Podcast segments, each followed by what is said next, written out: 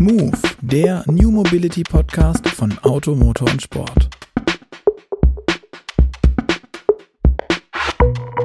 Hallo und herzlich willkommen zu Move, dem New Mobility, heute auch Videopodcast von Automotor und Sport. Mein Name ist Luca Leicht und hier neben mir sitzt heute wieder einmal der geschätzte Kollege Patrick Lang. Hallo. Hi, Patrick. Hi. Hi. Wir wollen heute ähm, mit jemandem sprechen, der tatsächlich so ein bisschen, naja, ich fand in der Recherche so die personifizierte New Mobility-Szene irgendwie ist. Er ist gelernter E-Techniker, war 2009 schon E-Antriebschef bei VW. Und man munkelt auch bei seiner Zeit bei Opel, dass er der war, der die Marke mit dem Blitz irgendwie in Richtung komplett Elektro trimmen wollte. Ähm, heute ist der auch ehemals Ex-CEO von Conti, ähm, der Türöffner von verschiedenen Startups. Er ähm, ist Investor und ist bekannt als Vordenker mit relativ klarer Kante und auch vielen sehr klaren Aussagen, die wir heute hoffentlich auch genießen dürfen. Wir wollen mit ihm sprechen über China, die Welt der Startups, die Elektrifizierung der Mobilität und natürlich vielleicht auch am Rande noch das Thema Wasserstoff. Deswegen, hallo und herzlich willkommen, Karl Thomas Neumann. Schön, ja. dass du da bist. Ja, vielen Dank, freut mich auch. Vielleicht zuallererst, dass du dich nochmal selber ein bisschen vorstellst, was du den ähm, Schwerpunkt legst, was denn dich ausmacht in deinen Augen. Wie so ein Pitch, wenn man sich selber vorstellen muss. also ein Bewerbungsgespräch. Ja, genau. Ja, ich bin ja eigentlich, passt ja gar nicht in die Autobranche, weil ich äh, habe ja Elektrotechnik studiert und war dann äh, zunächst Chipdesigner bei Motorola. Habe allerdings dann Chips für die Autoindustrie gemacht. Und so kam es dann, dass ich dann relativ schnell sehr viel damit zu tun hatte. Und das war auch die Zeit, wo die Chips in die Autos kamen, wo die Autos viel Elektronik hatten plötzlich. Und bin dann äh, zu Volkswagen gekommen und habe in Volkswagen zunächst die Elektronikforschung geleitet. Das war sehr spannend, weil da haben wir zum Beispiel das einen ersten Roboter entwickelt, der unsere Autos autonom über die Teststrecke fahren konnte. Und ähm, viele von den Technologien, über die wir heute reden, ähm, wurden dann da schon angedacht. Das DARPA Race haben wir mitgemacht in Kalifornien. Mhm. Und bin dann verantwortlich gewesen für Elektronikentwicklung äh, bei Volkswagen. Bin dann weiter zu Conti, bin da schließlich Vorstandschef geworden, nachdem wir Siemens VDO gekauft haben und Motorola ähm, gekauft hatten, Motorolas Autogeschäft. Und das war natürlich sehr spannend, weil da konnte ich die Welt nochmal wieder aus einer neuen Perspektive, mhm. der eines Zulieferers sehen. Ähm, dann bin ich wieder zu VW äh, und habe da ein Jahr lang Elektroautos gemacht, wie du schon gesagt hast. Und bin dann aber eigentlich war das Ziel, dass ich nach China gehe und der China-Chef von Volkswagen wäre. Da habe ich ziemlich viele Autos gebaut in der Zeit und einen sehr dynamischen Markt erlebt äh, in China. Und als ich da zurückkam, bin ich dann Opel-Chef geworden. General Motors wollte ja Opel zunächst verkaufen, hat es dann behalten und suchten dann einen Chef, bis sie es dann schließlich verkauft haben, äh, fünf Jahre später. Und dann bin ich dann, habe ich gesagt, so jetzt reicht es in der traditionellen Autoindustrie, jetzt machst du was Neues. Und bin dann nach Kalifornien gegangen und habe ähm, die Firma, ja, war eine, ein ersten Mitarbeiter von der Firma Canoe. Mhm. Ja, wir wollten damals ein Auto für die Stadt machen, was man auch nur mieten kann. Also ein richtiges Startup, habe gesehen. So alles anders. In so einem Startup ist wirklich alles anders. Da können wir auch gerne mal drüber reden. Und bin da also nicht so lange geblieben, weil das nicht, auch nicht ganz zu mir passte. Und bin dann, ähm, habe mich dann aber in Kalifornien noch aufgehalten und dort sehr viele Firmen kennengelernt, die ich jetzt heute als Investor und auch teilweise als Aufsichtsrat oder eben Berater betreue. Und bin also in dieser Startup-Szene rund um Mobilität aktiv. Aber klassisch trotzdem ja noch Auto, also mitunter, ne, bei Polestar. Ähm, als letztes Überbleibsel eigentlich im Portfolio, oder? Wenn man so Autohersteller als klassische. So richtiges Auto. So Auto, Auto. Ja, über mein Portfolio äh, können wir auch nochmal reden, denn das ist am Anfang ja gar nicht so einfach. Ja, wie das ist ja nicht so, dass man sich da sozusagen bewirbt oder dass da die Stellen ausgeschrieben werden, sondern die kommen zu einem, weil sie was gehört haben. Und das erste war zum Beispiel die erste Firma, wo ich im Aufsichtsrat war, war von Apex AI, eine Softwarefirma, wo das sich so ergab, dass ich den Jan 30 Jahre vorher bei VW kennengelernt hatte und dann wieder traf. Und er sagte, das wird doch gut mit uns beiden passen. Und dann habe ich aber auch schon, bin aus Firmen schon wieder ausgestiegen, weil ich wollte am Ende ein Portfolio haben von Firmen. Die dürfen sich ja nicht gegenseitig Wettbewerb machen, aber äh, sie sollten sozusagen aufeinander aufbauen. Heute bin ich jetzt von der Batterie bis zum Auto über Software und Halbleiter und so weiter, habe ich alles so einmal dabei. Und mhm. da ist Polestar natürlich für mich spannend, weil es eben auch ein Startup ist, aber nicht so ein ganz normales, sondern eines, mhm. was ja auf die Technologien von ähm, Volvo und Geely zurückgreifen kann. Und wo ich deshalb glaube, dass, es, dass sie in einer einzigartigen Sonderposition sind. Aber es ist ein richtiger Autohersteller und da ist es auch spannend, eben mit dabei zu sein. Aber war das dann schwer für dich, dich von diesem ganzen Drumherum loszusagen? Ich meine, die Autoindustrie gilt jetzt ja nicht als die dynamischste, als die, die viele Innovationen drin, aber vielleicht ein bisschen anders. Wie schwer war das für dich, da rauszukommen aus diesem sehr prozessgesteuerten, strukturierten Umfeld? Ja, also da gibt's zwei Themen. Das eine ist natürlich, wenn man der Chef von Conti ist und dann der Chef von Volkswagen in China und dann der Chef von Opel und im Vorstand von General Motors, dann ist man natürlich in einem System, ähm, wo alles um einen herum organisiert ist, wo die Sekretärin eigentlich die Chefin ist, die einem morgens sagt, was man zu tun hat. und wo man in Meetings kommt, die für 30 Minuten angesetzt sind, wo perfekt strukturiertes präsentiert wird und man dann in einer Diskussion, aber am Ende die Entscheidungen trifft und sagt, so wird's jetzt gemacht und zum nächsten. Übrigens sehr wenig Zeit zum Nachdenken hat dabei. Also sich mal die Zeit zu nehmen, sich wirklich mal zwei Stunden hinzusetzen, einfach mal nachzudenken. Außerdem ist man auch Mr. Wichtig. Ja, also der Wagen wartet schon mit laufendem Motor vor der Tür, ähm, wenn es dann zum Interview bei Automotorsport geht und dann im, im Auto weitere Telefonate, um dann schon wieder zur nächsten Entscheidung zu kommen. Und da fällt man natürlich auch erstmal in so ein Loch. Bumm. Nichts mehr. Ja, gar nichts mhm. mehr organisiert, keiner ruft an. Und dann kommt man in ein Startup. Super tolle Atmosphäre, super freundlich alles. Jeden Freitag gab es eine Bierrunde, wo wir alle diskutiert haben und, und das Wochenende eingeläutet haben. Es wurde hart gearbeitet, gar keine Frage, aber es war völlig unstrukturiert. Also man kommt in ein Meeting, ja, das müsste man machen und dann habe ich das nochmal gemacht, aber man könnte, was meinst du denn? Und äh, völlig anders. Und da muss ich so zugeben, da habe ich erstens beeindruckt gesehen, äh, wie das geht und dass da trotzdem noch was bei rauskommt und es ist eben im wahrsten Sinne des Wortes viel agiler ist, viel schneller. Aber ich war damit auch ein bisschen überfordert, weil ich es halt gewöhnt war, ähm, dass die Dinge sauber strukturiert sind, dass es ein Follow-up gibt, dass jemand die Verantwortung übernimmt. Hier war es viel mehr so auf Zuruf und wenn es den Leuten Spaß macht, dann wurde es halt gemacht und wenn nicht, wurde es eben auch erstmal nicht gemacht. Und deshalb sind dann auch manche Themen sicherlich etwas zu kurz gekommen, für die wir mehr Fokus und Arbeit und Disziplin reinstecken müssen.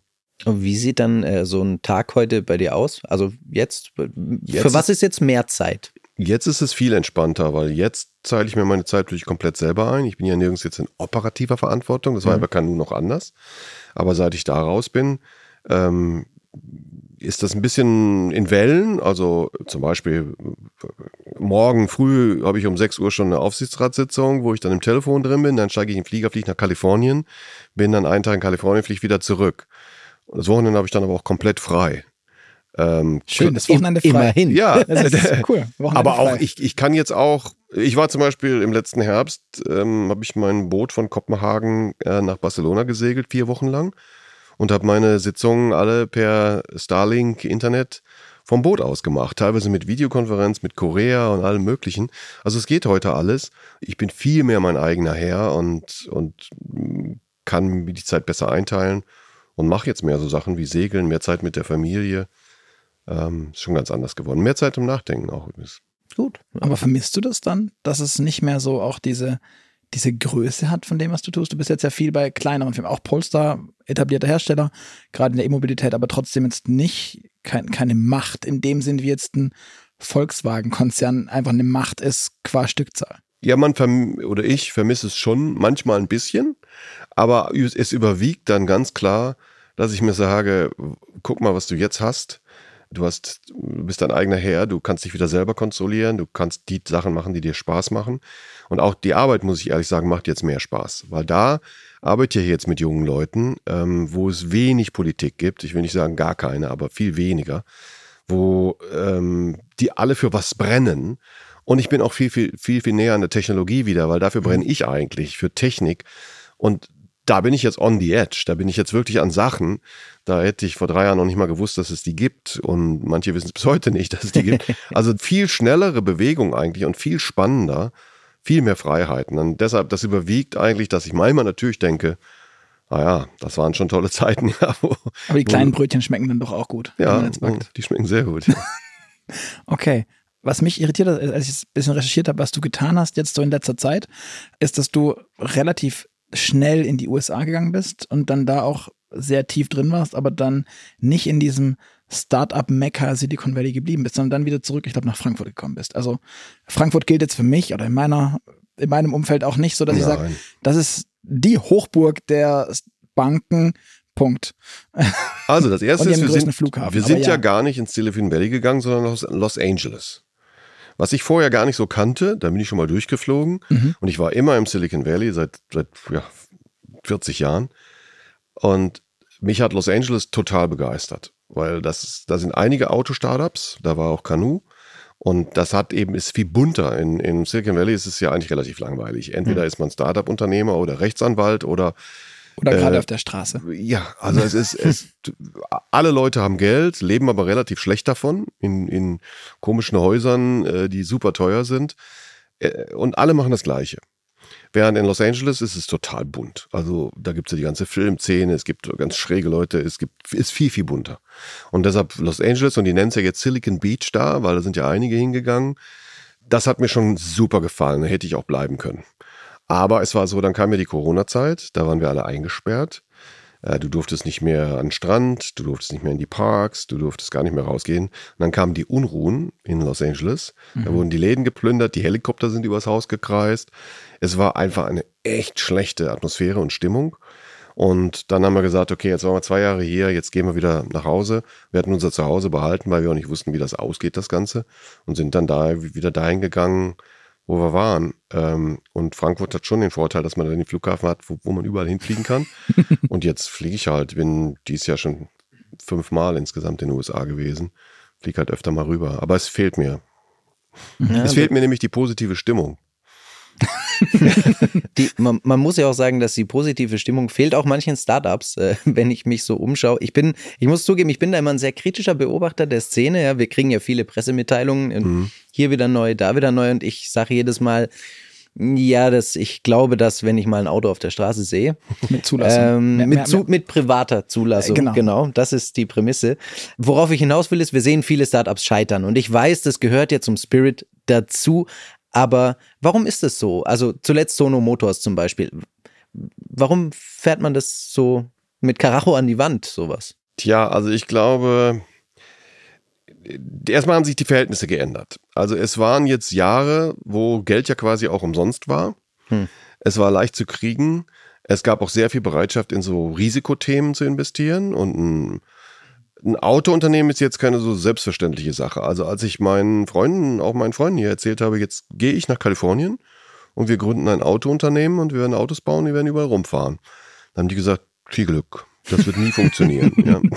ja, aber aus, aus, der Hybris raus, von wegen, weil wir Deutschen können das schon immer und machen das schon immer. Ja, oder, und das ist so auch warum? unvorstellbar. Für USA ist das überhaupt nicht unvorstellbar. In den USA war es damals so, wenn du die gleiche Geschichte erzählt hast, haben die Leute gesagt, das ist ja cool, kann ich da noch mitmachen. Das ist auch der Stimmungsunterschied, den ich meine. Und dieser okay. positive Spirit ist auch immer noch da. Mhm. Es ist jetzt nur so, jetzt haben wir das alle mal ein paar Jahre gemacht und jetzt sieht man auch, wie schwierig das ist. Weil gerade Autos bauen ist, ist nicht ganz so einfach. Ja. Und Autos nicht nur zu bauen. Es war ja auch so eine Zeit, da hat jeder versucht, so Tesla-Kopien zu machen. Ja, hm. also große Autos, die teuer sind, über 100.000 Dollar kosten. Aber zum Beispiel, was wir bei Canoe oder ja auch Firmen wie Fisker oder so ähm, versuchen, ist ja auch Autos zu machen, die man noch bezahlen kann irgendwo. Was ich für sinnvoll erachte, so ja, als Konsument. Und da wird es aber schon viel, viel schwieriger. Ja, hm. und ähm, dann kommt jetzt dazu, dass eben jetzt, man sieht, die ersten sind da wirklich gescheitert. Viele sind ja dann über diese Specs auch an die Börse gegangen, also sehr schnell an die Börse gegangen mit sehr hohen Bewertungen, die dann sehr schnell eingestürzt sind. Hm. Und dann wird es ja. schwieriger, denn wenn man sich dann einmal ein Schlaggeld geholt hat und ist dann an der Börse und der eigene Aktienkurs ist aber von 10 Dollar mittlerweile auf 2 oder 1 Dollar gefallen, dann kriegt man auch kein Geld mehr. Und mhm. deshalb kommen jetzt wirklich viele in Schwierigkeiten. Und bei Sono oder so, da ist natürlich auch, ich meine, da ist, glaube ich, schon eine gewisse Naivität gewesen, aber mit hohem Engagement, mit einer mhm. fantastischen Begeisterung, die, die mir wirklich an dem Unternehmen immer Spaß gemacht hat. Ähm, und ich finde es eigentlich super schade, dass in Deutschland ja nicht eines, ich habe auch schon mal in eins investiert, in ein kleines Autounternehmen, das ist auch völlig schief gegangen, dass in Deutschland nicht eines davon Erfolg hatte. Und das, was ich eigentlich wirklich mit einer gewissen Verbitterung sagen muss, ich werde mich nicht mehr in europäischen oder deutschen Startups engagieren, weil ich glaube, dass in dem Feld, wo ich tätig bin, Mobilität, Autos, da ist immer sehr viel Geld erforderlich. Und man kriegt in Deutschland 5 Millionen, man kriegt auch 10, mhm. vielleicht kriege ich sogar 20. Wenn ich dann Essen ausfahre oder Kleidung verkaufe, was schon x Leute gemacht haben, kriege ich vielleicht auch 100. Mhm. Aber ich kriege nicht, was ich fürs Auto brauche. 500, eine Milliarde, 2 Milliarden. Und wenn ich die kriegen sollte, dann fragt man die OEMs, was haltet ihr denn davon, den Volkswagen und den BMW? Und dann sagen die, und die machen wir schon, selber. gibt's schon, machen wir hm. selber oder mhm. geht nicht. und dann investiert auch gar keiner mehr. Und das ist in den USA anders. Aber ist es denn überhaupt notwendig, das Auto immer als ganzes Ding zu denken und zu bauen? Wäre es nicht viel sinnvoller, okayer, was auch immer, sogar zu sagen, ich gehe her und mache Komponenten, entwickle da was weiter. Wir hatten jetzt kürzlich ähm, hier im Podcast, ich glaube 100, Folge 106 war es, ähm, den Alexander Rosen von, von Deep Drive, die jetzt mit einem Radnabenmotor quasi sagen, guck mal, das, was wir bisher kennen, ist okay, aber wir haben einfach neue Ideen in der Komponente und gehen dann daher. Und auch da sagen die jetzt schon, es ist cool zu sagen, ich mache einen Lieferdienst, ein Startup, irgendwie Software, irgendwas. Das ist einfach skalierbar, sowas, aber Hardware ist halt irgendwie alte Währung und hart und schwierig. Und die Hardware wird immer am Ende auf dem Prüfstand an der Hardware gemessen. und da reicht halt nicht irgendein Mockup, der dann schön aussieht. Wir kennen alle aus LinkedIn und, und Co. Diese Dinge wie dann ein Flugzeug am Baggerarm, hier Proof of Concept. Ja, ja, von wegen. Das Ding muss halt fliegen, wenn es fliegen soll. Ende. Ist das für Startups nicht eigentlich zu schwer? Da dann ein ganzes Auto zu denken überhaupt und Tesla jetzt als privatwirtschaftliches Ding nicht auch einfach nur die Ausnahme der Ausnahmen der Ausnahmen der Ausnahmen. Alle anderen kriegen es halt eh nicht hin, weil das so schwer ist. Ja, also da ist viel Wahres dran. Ich glaube auch, dass Tesla, erstmal ist es eine lange Geschichte mit vielen Höhen und Tiefen und haben viel Geld verbrannt auf dem Weg. Und es ist eine historische Ausnahme, sehe ich auch so. Mhm. Auf der anderen Seite ist es natürlich auch, braucht es auch Startups, weil die Tesla hat ja eine Riesenrolle gespielt, die an den anderen zu zeigen, dass es geht. Ich meine, ich selbst war ja bei VW für Elektroautos zuständig und ich glaube schon, dass auch heute noch, damals haben wir den E-Golf zum Beispiel gemacht, mhm. ist auch heute noch ein gutes Elektroauto. Bisschen langweilig, bisschen sehr langweilig sogar. Aber das sollte es auch sein. Weil mhm. wir wollten das ja so darstellen, das ist die Alternative. Du kannst einen Benziner haben, Diesel, das ist am besten.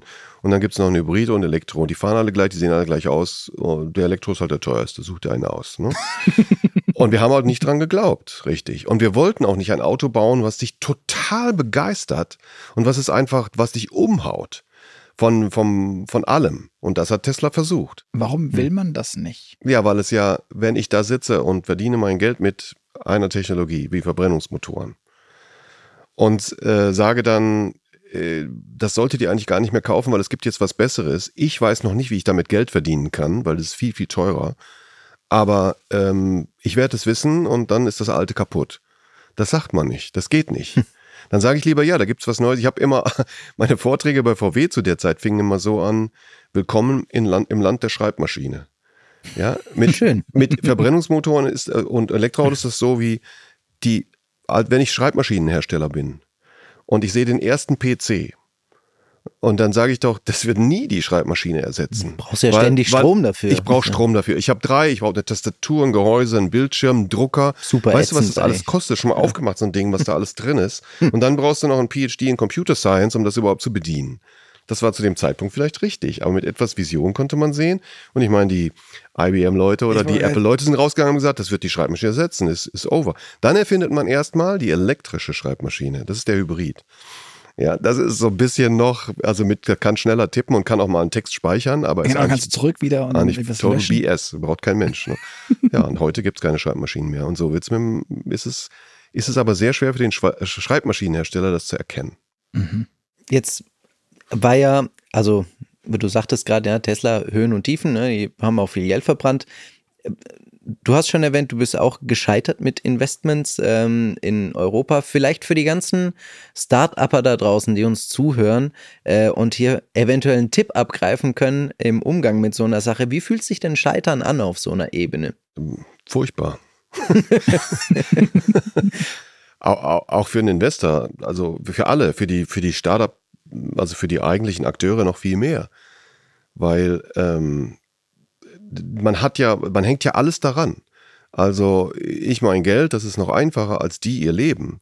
Also die sagen ja, das, Richtig, ja. darüber definiere ich mich jetzt. Ja, mhm. Tag und Nacht machen die nichts anderes über Jahre und bauen sich vielleicht sogar eine Position auf, sind vielleicht sogar, wie das bei einem meiner Startups der Fall war, der, der Marktführer, aber halten es dann finanziell nicht durch und finden nicht die Unterstützung. Das ist brutal. Also es ist schrecklich. Kannst du sagen, wer das war, nur damit wir hier mit so weit offenen Karten spielen? Wer war denn Marktführer und den gibt es nicht mehr? Ja, das war Door to Door in Berlin. Ah, ja. Ja, die waren, die waren sehr früh. Äh, die haben, äh, ich weiß gar nicht, wie viele Städte am Ende, 30, 40 Städte in Europa gehabt. In München, in Isar-Tiger, in Portugal, in Lissabon. Überall fuhren Autos, also Ruftaxis sozusagen, ähm, äh, mit der Door-to-Door-Software und die wollten die Städte ähm, ertüchtigen. Die haben gesagt, warum fährt der Bus eigentlich nach Fahrplan? Das ist ja völliger Quatsch. Der mhm. muss da hinkommen, wenn das Fußballstadion, wenn das Fußballspiel zu Ende ist. Der muss da mhm. kommen zu der Uhrzeit, wenn die Leute da sind. Die Leute müssen die rufen können. Dann muss es kleine und große geben. Also ganz toll. Aber es ist daran gescheitert, dass es ist ja am Ende verkauft worden, aber haben alle Leute ihr Geld verloren und mhm. die Firma ist nicht mehr das, was sie war. Es ist gescheitert, dass eben das finanziell nicht durchgehalten hat, dass diese Entwicklung eben sehr, sehr langsam ging und dass auch die traditionellen Automobilhersteller und alle gesagt haben, das machen wir schon selber, gibt es schon. Sie hatten ja Move, Moja schon hier und wie sie alle heißen. Ja, Move genau. und Co. Und das braucht man nicht, ja. Und dann war es mhm. kaputt. Hm. Aber Super auf der schon. anderen Seite können ja Startups manche Sachen auch besser als Konzerne. Ja. Also abseits davon, dass es freitags Bierrunden gibt, äh, wo man locker diskutieren kann. Aber was ist denn der Vorteil von so einem Startup dann auf der anderen Seite, wenn es gut läuft? Sind viel schneller, viel agiler haben nicht den Rucksack der Vergangenheit. Also wenn ich jetzt zum Beispiel ein Elektroauto-Startup habe, das war ja auch Elons Musk Worte. Der hat sich hingestellt und gesagt, jeder, der mein Auto fährt, verbessert die Welt. Ja, jeder andere, der stinkt und verpestet die Welt. Das hätte eine Mary Barra nie sagen können. Die hat auch gesagt, kauft meinen Ampera, das ist das beste kleine Elektroauto, was du kaufen kannst. Und dann hat sie sich kurz umgedreht und hat gesagt, und hier ist der neue Silverado Pickup Truck. An dem verdienen wir übrigens richtig Geld. Bei dem anderen wissen wir es noch nicht, wie es geht. Ne? Also das ist eine ganz, das ist, sie haben keinen Rucksack. Das zweite ist, ähm, sie sind super agil. Sie trauen sich alles. Ja, also mhm. bei Kanu hatten wir, da kam einer und sagt, ich habe mal eben ausprobiert, also ich krieg das hin, wir können das Auto autonom einparken. Da habe ich schon mal einen Prototypen gebaut, habe ich mir Open Software geholt, funktioniert, machen wir. Ne? Das wäre ein zweijähriges Projekt alleine für die Demo in der Forschungsfahrt gewesen und hätte okay, also so viele Genehmigungen und Leute und Aufwand gebraucht bei Volkswagen. Das macht man einfach. Hm. Auch, auch, überhaupt, dass man viel mehr ins Regal greift, Open Software nimmt, Komponenten gibt, die nimmt, die schon gibt. Ähm, man traut sich einfach, was man macht es. Und wenn es 90 Prozent funktioniert, ist es auch gut. Ja, auch das sieht man immer noch bei Tesla.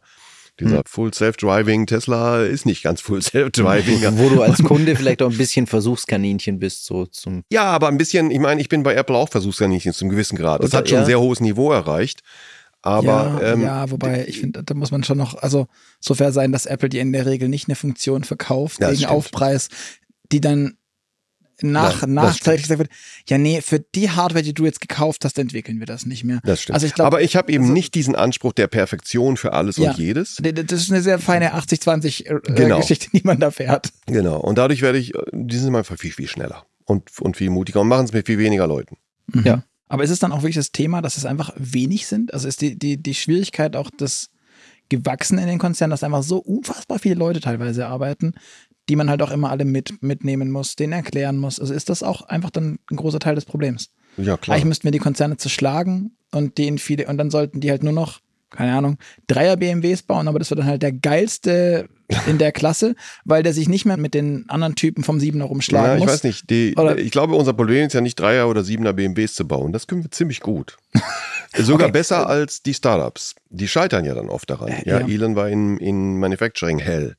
Ja, ähm, ja. die, die Frage ist, warum hat er überhaupt angesehen. ein Autowerk gebaut? Ja, jetzt hat er auch da wieder so viel Innovation, dass er sagt, ich kann das mittlerweile besser.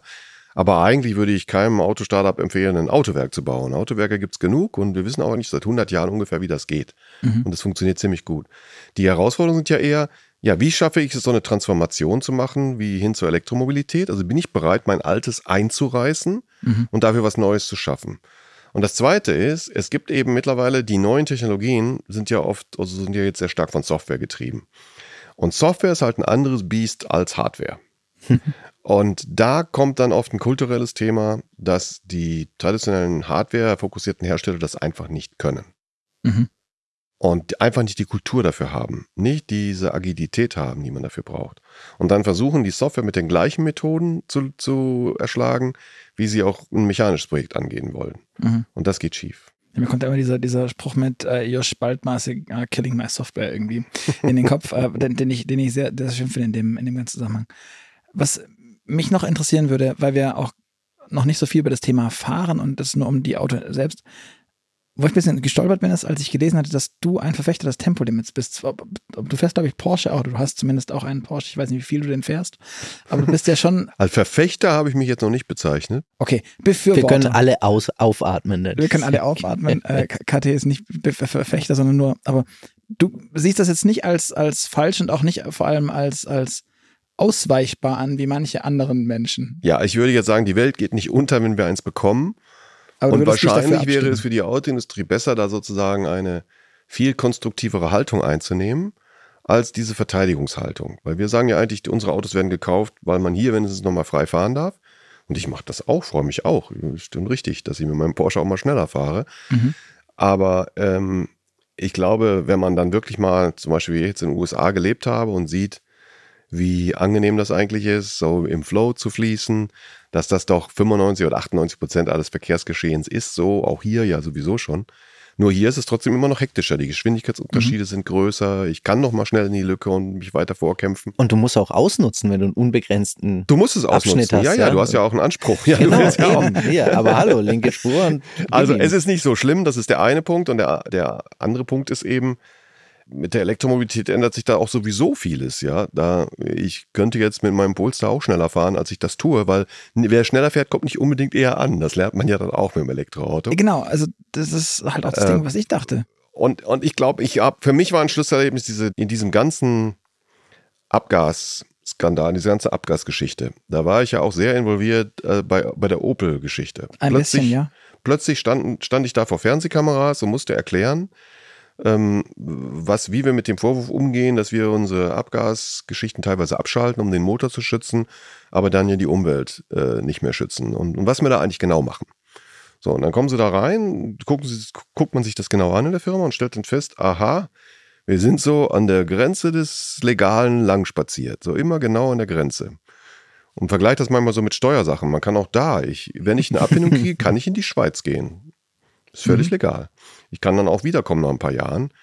Nur wenn ich dann der Vorstandschef der Deutschen Bank werden will, dann fragt man sich, was hast du denn da gemacht? Es war völlig legal, aber es sieht nicht gut aus. Es ist nicht im Sinne dessen, was wir uns eigentlich gedacht hatten. Und das Gleiche war es mit der Abgasgeschichte. Gott sei Dank bei, bei Opel war es nicht mehr. Ja. Mhm. Aber es sah nicht gut aus und da wurde mir klar, du, wir können so nicht weitermachen. Wir können nicht mehr so weitermachen, dass wir immer versuchen, unsere Position zu verteidigen. Sag, ja, also 95 Gramm schaffen wir gerade noch CO2, äh, mhm. aber weniger geht nicht ah ja, 80 Gramm schaffen wir gerade noch, aber weniger geht nicht. und immer dieses in der Ecke stehen und sich zurückfighten lassen von der EU. Warum machen wir nicht? Wir müssen einen Weg finden, dass, dass wir sozusagen, das, wenn das Ziel der Gesellschaft ist, wirklich radikal die Emissionen zu reduzieren, dann muss das unser Ziel sein. Mhm. Und dann müssen wir das Ziel irgendwie in Einklang bringen mit unseren anderen Zielen, wie äh, erschwingliche und, und Autos zu bauen, die auch wirklich Spaß machen zu fahren. Mhm. Und dann habe ich gesagt, jetzt müssen wir in unserem Beispiel Opel wir müssen eben jetzt sagen, wir, alle Autos werden elektrisch. Wir wissen noch nicht, wie es geht. Wir wissen noch nicht, wie wir Geld verdienen werden. Aber wir müssen es sagen. VW hat es dann gemacht. Opel hat es nie gemacht. Aber VW hat es dann gemacht. Und das war richtig. Und ähm, was war die Frage? Ja, mir ging es tatsächlich, um, äh, die, um die Frage mit dem Tempolimit, weil ich dachte, ja, und beim Tempolimit recherchiert, beim Tempolimit so, ist der, auch der, richtig, das wissen wir alle. Es ist unsinnig, mit 180 über die Autobahn zu fahren oder 200. Es ist mal lustig, aber es ist nicht das tatsächliche Verkehrsgeschehen. Und mhm. deshalb habe ich gesagt, ich bin jetzt kein Verfechter. Ich stelle mich jetzt nicht auf die Straße und sage, wir brauchen ein Verkehrslimit.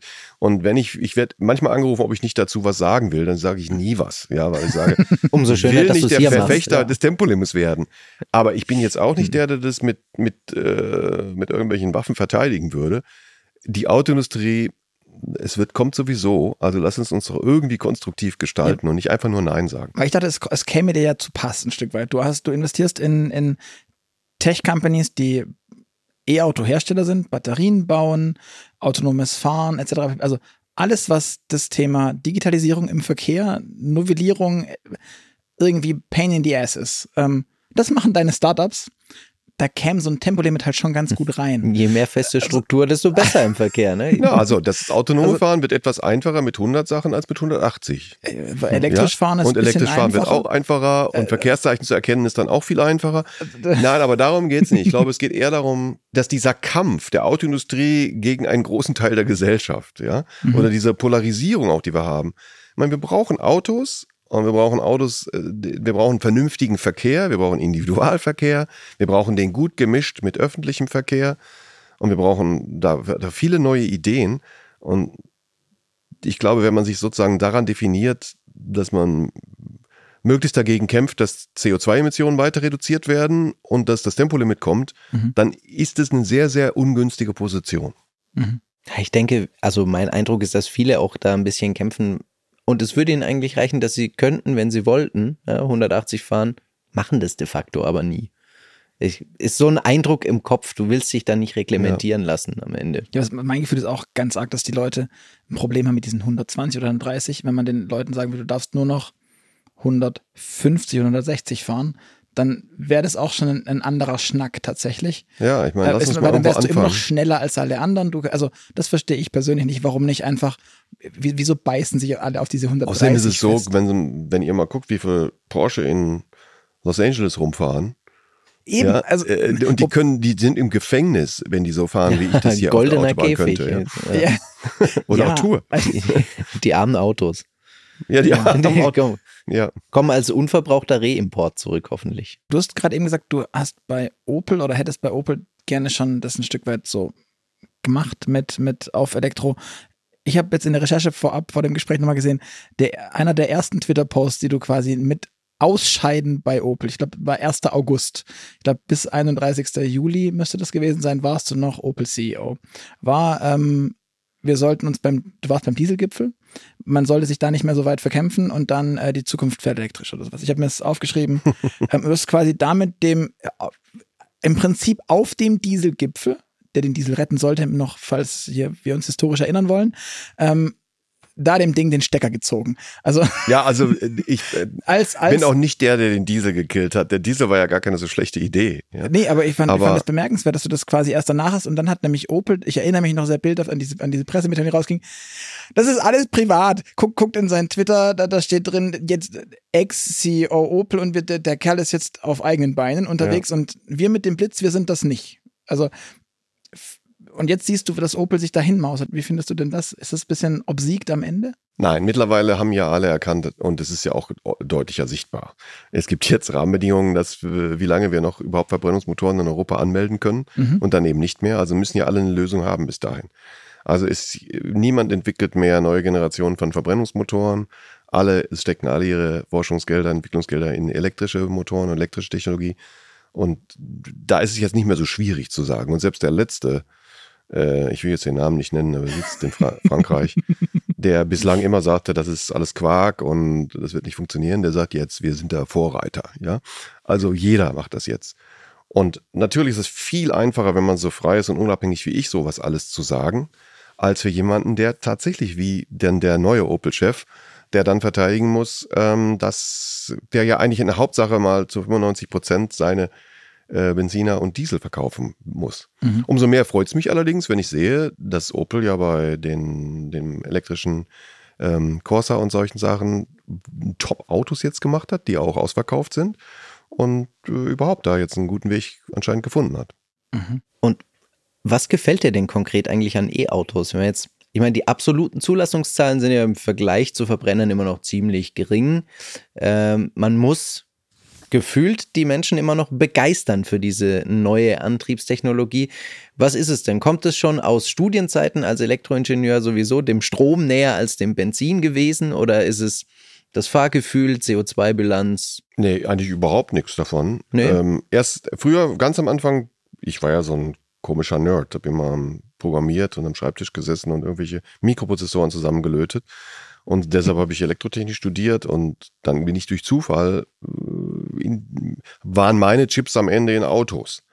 und dann habe ich gemerkt, wenn ich Vorträge halte äh, beim Motorola, ähm, oder wenn, wenn wir da so Konferenzen hatten, wo wir berichtet haben, was wir alle so machen, dann haben manche über irgendwelche Switching-Chips für Telefoneinheiten berichtet. Das war sehr toll.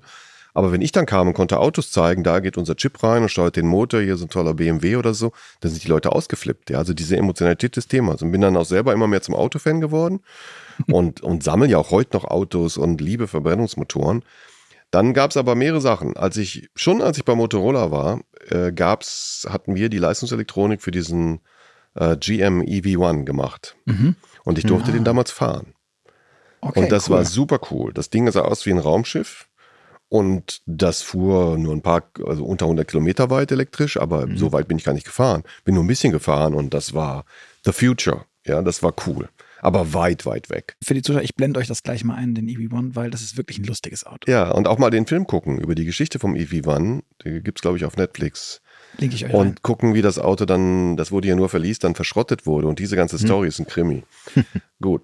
Aber dann, das, nee, meine nächste Begegnung war dann Jahre später. Ich war Chef von Conti und fahren und ähm, wir sind natürlich immer die Autos gefahren, für die wir Teile entwickeln. Und hier war ein neues Auto, der Tesla Roadster. Hm, und guck. der, wir hatten auch einen Lotus. Also das gleiche Auto mit Verbrennungsmotor und als mhm. Tesla. Und das, war, gesagt, das ist cool, das will ich jetzt fahren. Dann bin ich erst mit dem Lotus einmal Autobahn und wieder runter.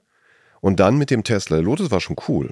Typischer kleiner Sportwagen. Aber dann kam der Tesla und dieses, wie der dann absauste auf der Autobahn, da hat es bei mir wirklich Klick gemacht. Da habe ich gesagt, wow, das ist die Zukunft. Das wird, so wird sein. Mhm. Und obwohl das auch kein gutes Auto war noch nicht, ja, das fing ja alles erst an. Aber da hat es bei mir geklickt und dann, dann kam es eigentlich eher dadurch, dass ich dann bei VW plötzlich dafür verantwortlich war. Und das natürlich in der Elektroforschung so immer ein bisschen gesehen hatte, aber das war nie ein zentrales Thema für uns. Mhm. Das kam, kam, erst dann. Mhm. Spannend. Jetzt ist es so, dass, wenn ich auch spannend in dem Thema Elektromobilität, und weil du jetzt auch wieder Tesla ansprichst, du galtst, oder ich habe dich häufiger wahrgenommen als, als eher Gegner von, von Dingen wie Ionity, wo sich die Hersteller zusammenschließen und noch eine eigene Ladeinfrastruktur proprietär für sich aufbauen. Bei Tesla, wie siehst du das da? Ist Tesla der Einzige, der so eine als Hersteller so eine Ladeinfrastruktur aufbauen kann oder muss man das in deinen Augen mehr Open Source machen? Und, und Gut, Ionity ist ja open. Also ich habe ja, jetzt Vorteile, wenn ich da in der Familie, Familie bleibe. Äh, auf, der, auf dem Konto ist es irgendwie nicht so richtig open. Ja, also ich, ich glaube, immer wenn man Tesla betrachtet, muss einem klar werden, Tesla ist eine historische Ausnahme. In allem? Oder in wie? vielem. Okay. Ähm, und ich kenne ja auch viele Tesla-Leute, die auch dann bei Canoe gearbeitet haben und die mir erzählt haben, wie plötzlich eines Tages Elon reinkam und sagte, so, jetzt bauen wir Charger. Ja, wie denn? Dann haben die zwei Charger, die im Auto sind, übereinander gebaut und haben dann die Leistung gehabt, dass sie einen Charger bauen konnten. Und dann ist er am nächsten Tag reingekommen und gesagt, so, wir bauen die jetzt überall, auf unsere Kosten. Und den Strom gibt es kostenlos. So, diesen Vorschlag bei VW zu machen, selbst zehn Jahre später, das hätte die sofortige Kündigung Ich wollte gerade sagen, da wärst du raus gewesen. Es gibt nicht? keinen ja. Business Case dafür. Es hm. ist der totale BS. Also sowas Bescheuerteres gibt es eigentlich gar nicht.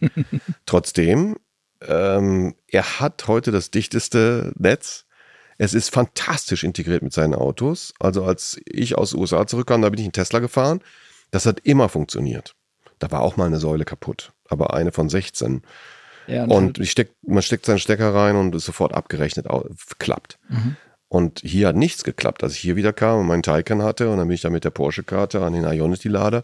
Das hat manchmal funktioniert. Ist jetzt viel besser geworden, aber es, dieses Roaming sozusagen über die mhm. Ladesäulen, mhm. ganz, ganz furchtbar. Und das war immer, klappt das jetzt oder klappt das nicht? Kann ich wirklich mehr erlauben, bis 10% runterzufahren? Wenn dann der Supercharger nicht geht, was mache ich denn dann? Mhm. Und das war bei Tesla überhaupt nicht so. Also ich glaube, auch in China, Tesla hat heute einen Riesenvorteil aus diesem Netz, öffnet das jetzt aber auch weil am Ende ist es nicht nachhaltig. Wir können nicht Charger-Netze für 15 verschiedene Automarken haben. Insofern finde ich das Ionity schon ziemlich gut. Das sind nämlich die Ladesäulen, wo ich am liebsten hinfahre, okay. weil sie sehr schnell sind und ähm, ja, also ich finde eigentlich gut. Also Proprietät bei Ladesäulen, das halte ich eigentlich nicht für eine gute Idee. Äh, bei Tesla ist es ein strategischer Vorteil, den sie aber auch sehr früh erarbeitet haben. Ja, aber finde ich spannend, weil Mercedes baut jetzt in, in, den USA auch wieder ein Ladenetz auf oder versucht es zumindest, das zu machen. Jeder will sein wie Tesla. Okay. Aber das, das ist halt, so, ne? Jeder ja. will ja auch sein wie Apple. Okay, ja. Ja, verstehe. Wenn du jetzt sagst, die E-Mobilität kommt und das ist eh alles nicht mehr aufzuhalten, was glaubst du, wann machen wir diesen Kipppunkt? Was ist deine Prognose? Du beschäftigst dich ja viel damit. Wenn du jetzt ganz weit nach vorne guckst, wir wissen alle, Glaskugel hast du vermutlich auch nicht zu Hause rumstehen, die die Wahrheit spricht, aber. Also, das weiß ich auch nicht, weil ich glaube, es ist auch schon noch ein langer Weg. Also, wir haben also, ja jetzt viele Enthusiasten sozusagen, ja, so wie mich, die das wirklich toll finden und gerne fahren und auch gerne so ein, so ein, so ein bisschen so die Pain auf sich nehmen. Ja, also mhm. ich war ja auch mit dem Auto nach Kopenhagen und durch, dann ist mir klar, ich muss zwei, dreimal laden und ich muss das alles ein bisschen planen. Mhm. Ich kann nicht wie früher da durchbrezeln und wenn ich Hunger habe, dann stoppe ich kurz und dann geht es wieder weiter. Es muss anders angegangen werden. Mhm. man muss sich überhaupt ganz anders damit beschäftigen. Und man weiß ja auch erst nicht, was einen erwartet. Also die Enthusiasten machen das gerne und finden das auch spannend.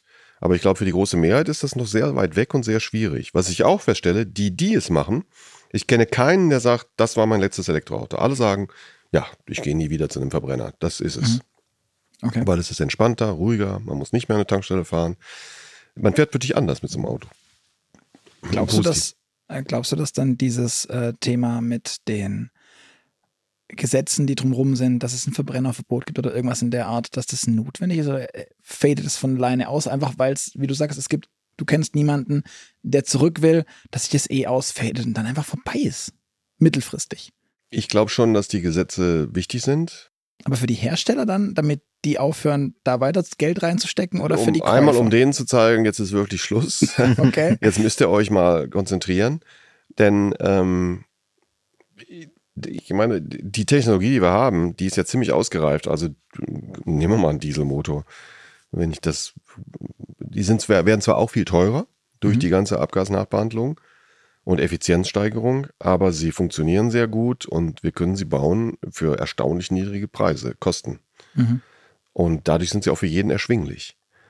Und ich glaube, dass es schon ein Problem der Elektromobilität ist, dass sie nicht so schnell so günstig wird, wie wir das alle gerne hätten. Okay. Und dass Autos echt teurer werden. Sie werden auch so teurer, weil ich immer mehr höhere Abgasvorschriften habe, aber das ist natürlich keine schöne Entwicklung.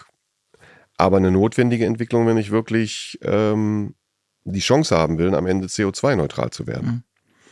Und ja, darum muss der Gesetzgeber da, glaube ich, diese Entwicklung sozusagen äh, ja, einfordern. Okay, weil ich fand, das, ich fand das in der Betrachtung ganz spannend, dass ich das Gefühl hatte, dass die, das Gesetz eigentlich für die Hersteller gemacht wurde, aber die Hersteller sich überhaupt nicht darüber aufregten und die Bevölkerung, die wahrscheinlich in mein, meiner Wahrnehmung nach ohnehin irgendwie bis dahin zu großen Teilen schon diesen Switch gemacht hätten, dass da auf einmal Menschen mit Mistgabeln gefühlt auf der Straße oder in den sozialen Netzwerken stehen und, und geil vertrieben sind.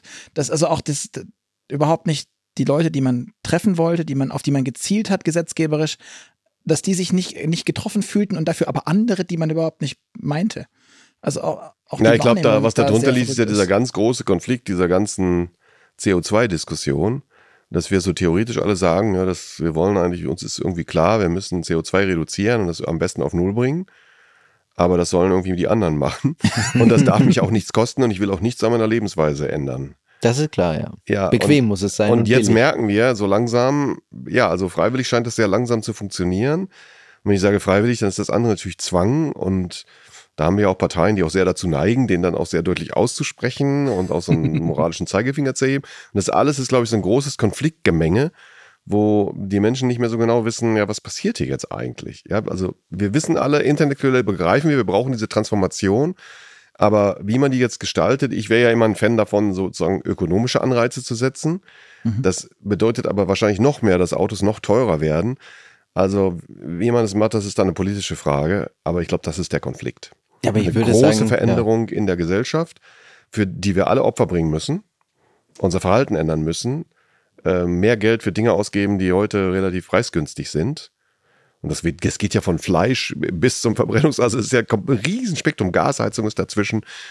Und wie man das jetzt regelt, das ist dann eine politische Frage, aber ich glaube, daher kommt der Ärger. Aber ich glaube schon, dass es einen großen Hebel hätte, wenn man mal ein Elektroauto bauen würde, das keine 50.000 Euro kostet. Ja, da tun wir uns ein bisschen schwer immer noch aktuell und sehen auf der anderen Seite, dass immer mehr chinesische Marken hier rüberkommen nach Europa, die im Zweifel sich anschicken, diese Lücke zu füllen und eben auch mit Elektroautos um die Ecke kommen, die dann, weiß ich nicht, vielleicht im ersten Aufschlag noch nicht unseren Ansprüchen genügen, ja, weil wir da verwöhnt sind vielleicht ein bisschen, aber die dann halt 30.000 Euro und weniger kosten.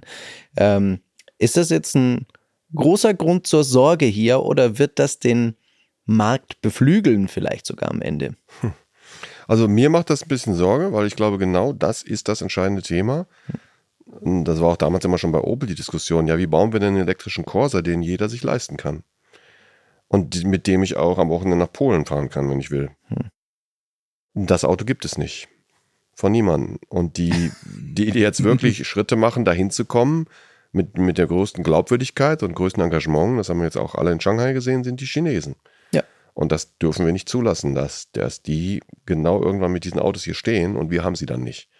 Also ich glaube, dass es die wichtigste Anstrengung ist, die Kosten des Elektroautos zu reduzieren und das zugänglich zu machen für möglichst viele Menschen. Und das ist ja auch eines der Startups, mit denen ich da arbeite, äh, beschäftigt sich auch mit Batterietechnologie und da geht es auch darum, die Kosten zu senken. Aber das ist eine Riesenaufgabe, ist ein langer Weg. Es ist eben relativ einfach, einen Tesla S zu machen. Mhm. Ja, also, klar. Sag ich, das mal Elon. Ja, so meinte ich jetzt nicht. Ne? Aber, Sinngemäß, schon, aber ja, fette Batterie. Aber eben auch ein Taycan oder sowas oder, ja. ein, oder ein, was da jetzt alles kommt und da ist, der EQ, das ist okay. Das und können wir, machen wir auch, glaube ich, die besten Autos der Welt mittlerweile.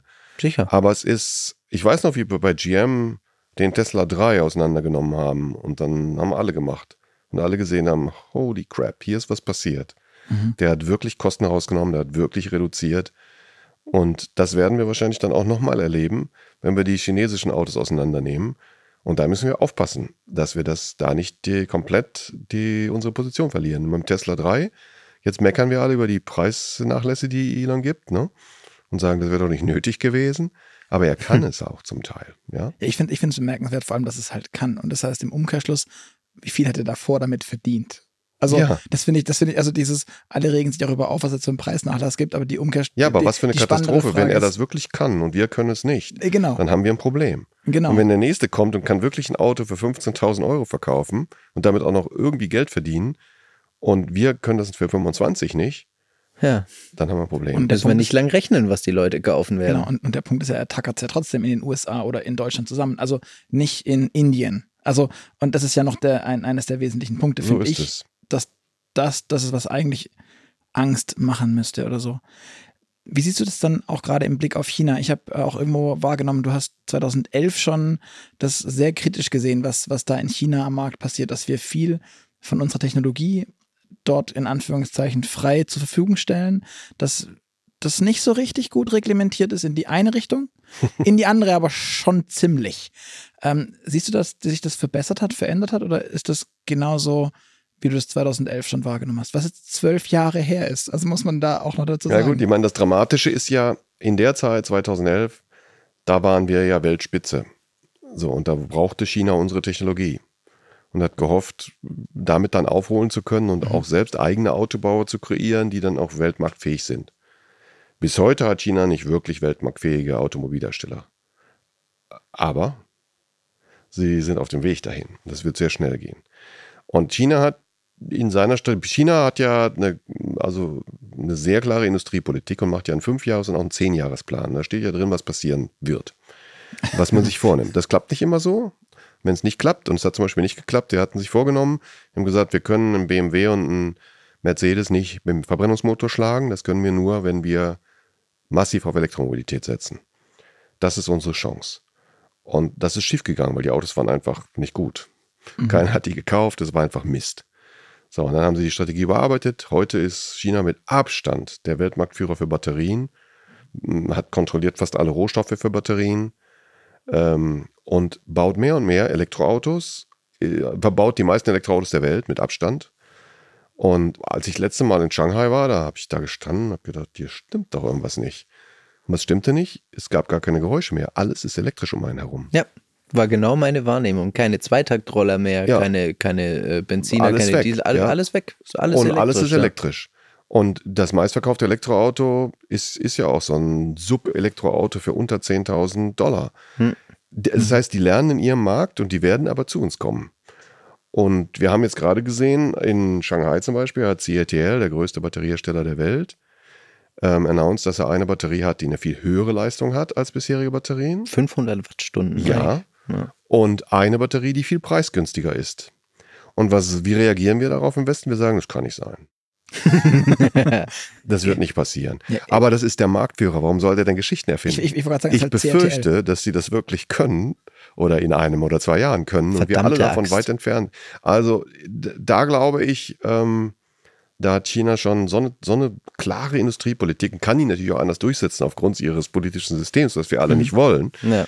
Aber da haben sie einen Wettbewerbsvorteil, den sie voll ausspielen. Und, und, und wir sind ja auch enorm abhängig von China. Also ne, Stand heute, siehst du eine Chance, dass man das irgendwie vielleicht noch entkoppeln könnte oder ist der Zug abgefahren?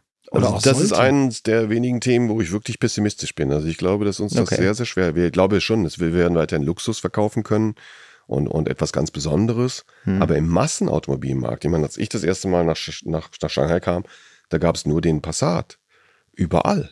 Ja. Da habe ich gedacht, ich kaufe jetzt mal VW-Aktien. Ja, da war ich noch gar nicht bei VW. das ist ja unfassbar. Und so haben wir die mobilisiert und dann, dann war es der Jetta und wie sie alle heißen. Santana. Santana, Santana und dann war es der, A6, ne? Der Lamando. Oder Audi 100.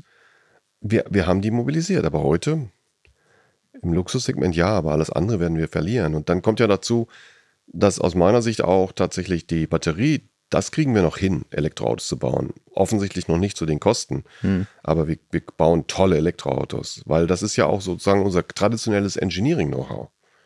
Mhm. Ich kann ja ein Elektroauto genauso entwickeln wie ein Verbrennungsmotorauto. Ich brauche jetzt ein paar andere Fachleute, aber es ist der gleiche äh, rigide, Die genau kontrollierte Kaskade. Entwicklungsprozess mhm. und Erprobungsprozess und das klappt. Aber beim Thema Software, und das Auto wird ja mehr und mehr über Software definiert, da geht es eben leider nicht so.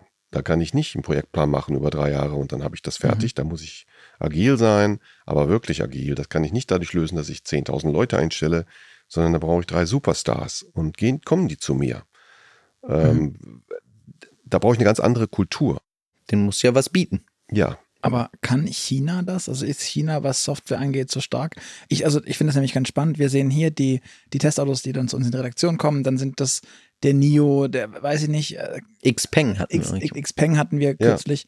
Ja. Ähm, und das Erste, was du dann als, als irgendwie Autoredakteur siehst, ist, oh mein Gott, was haben die hier getan? Oh mein, oh mein Gott, wie, wie konnten die?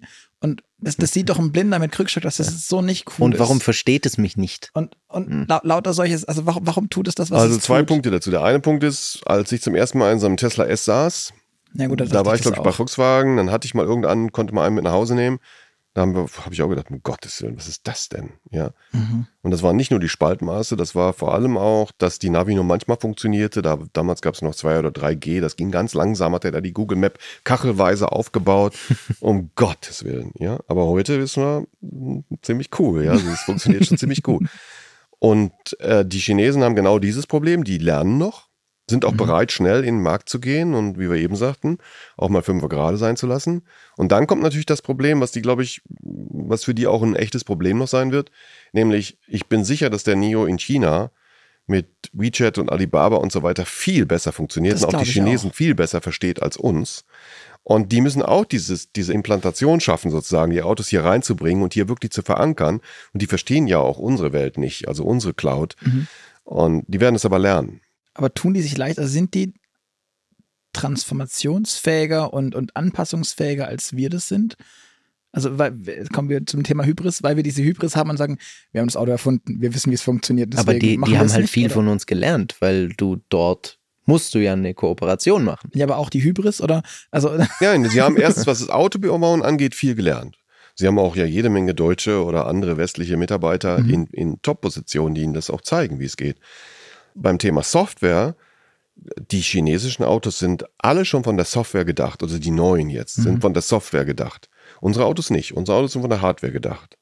Ähm, das Schaltdiagramm von so einem Auto sieht doch immer noch so aus wie das Organigramm der Entwicklungsabteilung. Jeder macht seine eigene Box. Jetzt moven wir das gerade auf diese Zentralarchitekturen, haben wir uns bei Tesla abgeguckt das ist der richtige Weg. Also zentrale Computer, wo dann die Funktion aus einem Stück Hardware und einem Stück Software besteht und die Software läuft auf dem Zentralcomputer.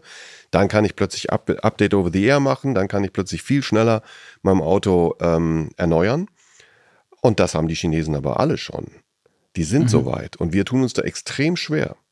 Dass sie jetzt diese Software noch nicht perfekt haben und vor allem nicht perfekt, wenn sie in Europa läuft, ist ein Problem und das müssen die lösen. Aber wir tun es ja schwer, überhaupt diese Architektur ins Auto zu bringen flächendeckend. Welches Auto kann denn schon richtig Over-the-Air-Update? Wie viele sind das denn? Ja. Na, ich muss, also, weiß ich nicht, vielleicht bin ich auch ein bisschen geblendet, aber mein Gefühl ist zumindest, dass die BMWs zum Beispiel das schon einigermaßen gut können. So nach eigener Erklärung, ich habe das natürlich nicht überprüfen können, kriegen die Sinn, jedes Steuergerät im Auto over the air zu updaten, machen das dreimal im Jahr für die ganzen Autos, die ich glaube ab OS, BMW OS 7 ist es dann. Also es sind jetzt auch schon so zwei, drei Autos, weil ich glaube 2018 kam das Ding auf den Markt, wenn, aber nagelt mich da wieder nicht fest. Also, das ist schon also, so ein also paar Takte und die machen das. Die Daimlers versuchen das jetzt auch gerade nach zu empfinden, so ein bisschen. Ich glaube, der, der Östberg ist da dran und das wird auch schon besser. Bei VW über das Thema Software können wir auch gerne noch sprechen später. Ähm, das ist, glaube ich, nochmal ein ganz, ein ganz eigenes Kapitel. Aber ähm, ich habe das Gefühl, da geht schon was. Momentan, aber ich weiß nicht, ob ich da jetzt einfach zu optimistisch und zu, keine Ahnung, verblendet von meinem eigenen, ich bin hier aufgewachsen und ich will auch halt auch nicht, dass es kaputt geht. Ich will auch nicht, dass es kaputt geht. Und ich glaube auch, zum Beispiel BMW ist ein gutes Beispiel. Das geht schon ziemlich gut. Mhm. Aber es muss noch viel, viel besser gehen und es muss ja. auch viel schneller in eine Innovation werden. Und da ist ja zum Beispiel ein Startup, mit dem ich arbeite, ist ja Apex AI. Die machen ja genau Software fürs, fürs Auto, gerade diese Betriebssysteme und Middleware-Software, die das dann alles ermöglicht. Alle Automobilhersteller der Welt versuchen im Moment auf diese zentrale Architekturen umzustellen. VW hat das mit mhm. der MID gemacht. Alle sind sie Monate, Jahre zu spät damit, weil es schwierig ist. Alle kommen dann mit den Autos in den Markt, die nur die Hälfte der Funktionen haben, die man eigentlich mal sich vorgenommen hatte. Und so nach und nach werden das aber auch alle hin hinkriegen. Aber sie machen das alles mit proprietären Betriebssystemen, mit dem Argument, guck mal, Tesla macht das auch. Die haben selbst ihr Betriebssystem geschrieben, die machen sogar mittlerweile ihre Chips selber. Wenn man dann sagt, ja, und, und dann sagen sie noch, die, und die Besten der Welt, guck, Apple, die machen das auch. Das, also, wenn man richtig der Beste sein will, und das sind wir ja, äh, dann muss man das so machen. Ja. Ich glaube, dass das historische Ausnahmen sind. Wir hatten beim Mobiltelefon hatten wir 20 Betriebssysteme. Ja, Nokia, mhm. Nokia Phone konnte eigentlich alles. Äh, die konnten ja. Mails verschicken, Kalender zugreifen, Texte, Fotos, alles. Äh, das, der Psion konnte das auch, der BlackBerry konnte das, aber alle mit proprietären Systemen. Und viele sagen ja beim iPhone, das Tolle war der Touchscreen, der war ziemlich cool, aber das Tolle war eigentlich das App Store. Mhm. Nämlich ein Development Kit zu machen, auf dem sozusagen jede, jedes Kit, jeder, jeder Schüler eine App programmieren kann, die dann auf dem iPhone eine Funktion abbildet. Also das zu öffnen für jedermann. Mhm. Und das erhöht natürlich auch die Produktivität brutal. Also wenn diese, diese Schnittstellen definiert sind und auch Industriestandards sind. Bei Apple ist das nicht Industriestandard, aber 20 Prozent der Phones auf der Welt haben, sind nun mal Apple. 80 Prozent der Phones sind aber Android-Phones. Mhm. Also schreibe ich doch, wenn ich eine App habe, die für zwei Phones, für Android und für Apple. In Zukunft muss ich noch eins für China haben. Ja? Mhm. Die Idee, dass ein VW äh, Polestar, ein, ein, ein äh, BMW oder so, ihre eigenen Betriebssysteme schreiben könnten und damit äh, sozusagen dieses Problem dann beherrschen wie ein Apple, halte ich für absurd. Das wird nicht passieren. Es wird nicht 20 Betriebssysteme fürs Automobil geben. Wenn, BMW funktioniert sehr gut, aber wenn Sie zu BMW gehen, müssen Sie mit Sicherheit erstmal ein Jahr lernen, wie überhaupt die ganze Software da funktioniert, als, also als mhm. frischer Programmieringenieur, sag Programmingenieur. Ähm, das muss ich für ein Android-Phone nicht. Jeder kann das. Jeder weiß, wie die Schnittstellen sind. Das lernt man schon an der Universität. Ich bin viel schneller in meiner, meine Softwareproduktivität geht nicht um Faktor 1 oder 10, sondern Faktor 100 hoch. Und deshalb, meine Prognose ist, da gibt es sehr unterschiedliche Meinungen, aber meine ist, es wird auf der Welt zwei, drei Betriebssysteme fürs Automobil geben. Mhm. Das ist zum Beispiel Apex AI versucht, da mitzuspielen. Wir werden sehen. Wir haben übrigens Aber, äh, für die Zuhörer, kann man es vielleicht oder Zuschauer noch sagen, wir hatten, ich glaube, in Folge 50 schon mal einen Podcast zu Apex AI. Mit Jan? Mit Jan mhm. ähm, und Serkan. Und äh, die werden auch demnächst nochmal bei uns im Podcast cool. auftauchen. Von so. daher.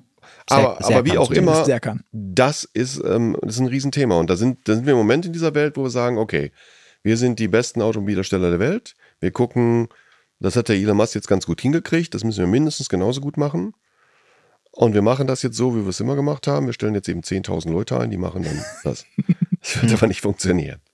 Gibt dann, glaube ich, ein gutes Beispiel, wo das doch ganz toll funktioniert hat. Ja, ähm, was, was, weil du es gerade nochmal mit Polster auch sagtest, das finde ich ist ein, ist ein sehr spannendes Ding auch, weil das ja irgendwie ein europäischer Hersteller ist, der dann in den europäischen alten Zwängen hängt, aber gleichzeitig äh, gefüttert wird von, von China, von, von, von Geely. Ähm, ist das Arbeiten dort anders als überall sonst dann dadurch? In deinen Augen? Ich meine, du bist da. Naja, Polster hat schon eine ganz drauf. besondere Position. Ich würde jetzt auch nicht europäische alte Zwänge sagen, sondern das ist ja auch viele Stärken. Also, dass wir da ähm, auf Technologie von Volvo zurückgreifen können und auch die, die Prozesskompetenz von Volvo haben, sieht man den Autos, glaube ich, auch an. Also, das sind richtig gut funktionierende Autos und auch die Autos, die jetzt kommen, sind absolut State of the Art. Da, da, wir müssen also nicht so wie Canu lernen, wie man das macht, und wir können auch in den Baukasten greifen und Teile mit Volumen rausnehmen. Wir können das aber aus zwei Baukästen. Wir mhm. können das einerseits in, bei Volvo, wir können das auch bei Geely machen.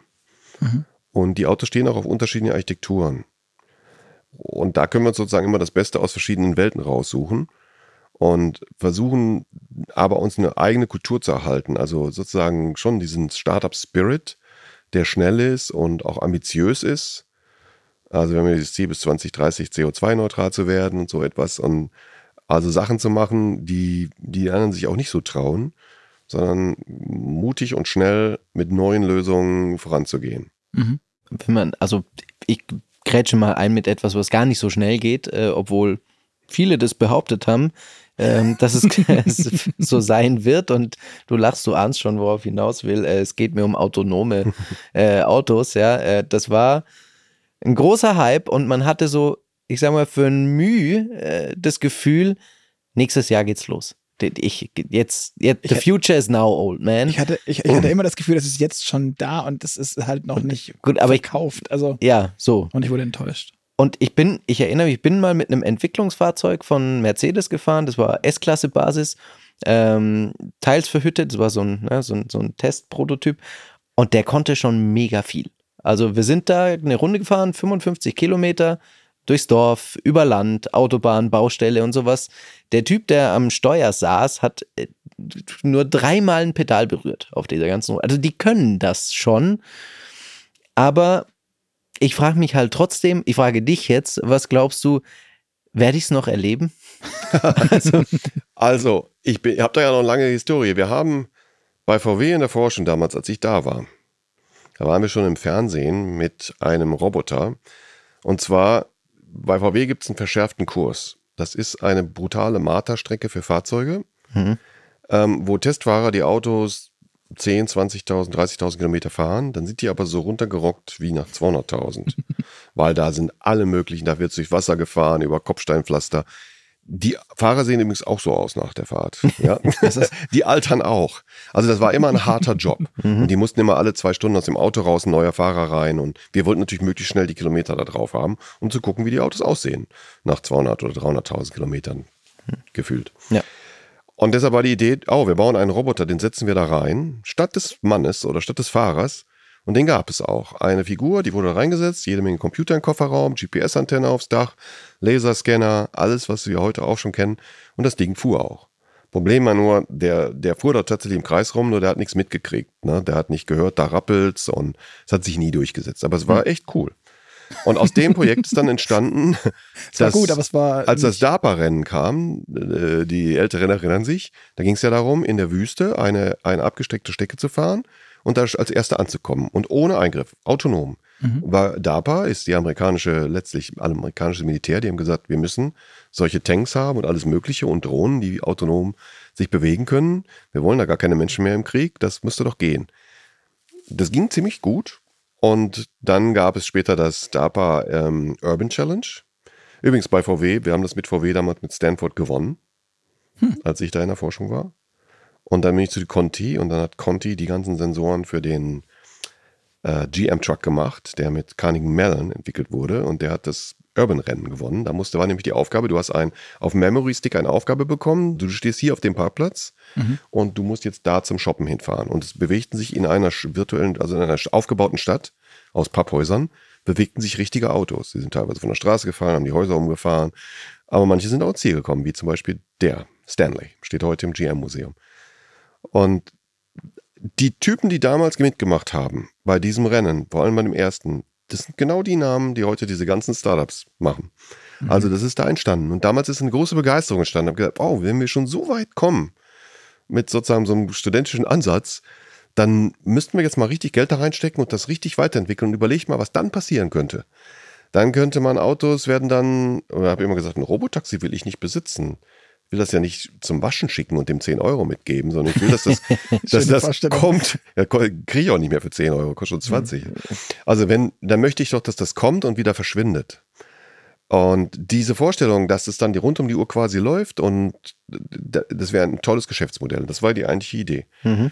Und dann hat man eben festgestellt, ja, 99 Prozent dessen zu erreichen geht, aber das letzte Prozent oder von mir aus auch nur halbe Prozent ist super schwierig.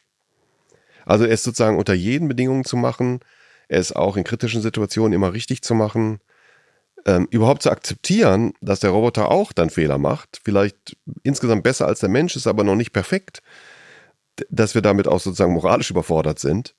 Das alles hat dazu geführt, dass alle jetzt nach Jahren, wo wir immer hörten, das kommt nächstes Jahr, und wir haben ja sogar von den Autoherstellern Autos gesehen, ich meine, wir haben uns dagegen gewehrt. Als ich die ersten Autos sah, der erste Google Car, der kein Lenkrad hatte, da war ich bei GM. Und mir hat gesagt, die haben totalen Knall. Sowas wird es niemals geben. Ja, und dann sind wir da hingefahren, haben uns das angeguckt und gesagt, uh, vielleicht doch. ja, und dann müssen wir jetzt beteiligt sein. Ja. Und heute wissen wir, es ist viel schwieriger als gedacht, weil dieses letzte Zehntel Prozent ist schwer zu kriegen. Hm. Aber die Technik wird weitere Fortschritte machen. Ich glaube, der erste Markt, wo wir es tatsächlich sehen werden, werden LKWs sein. Mhm. Weil da kann ich ja auch von mir aus ferngesteuert oder mit einem Fahrer auf die Autobahn. Auf der Autobahn kriegen wir das hin. Mhm. Dann fahren die Dinger 2000 Kilometer Autobahn, halten zweimal an einer Fuelcell-Raststätte und sind dann können sie wieder zurückfahren. Und der Fahrer schläft vielleicht sogar dabei und oder ist gar keiner mehr an Bord auf der Autobahn. Also das wird kommen.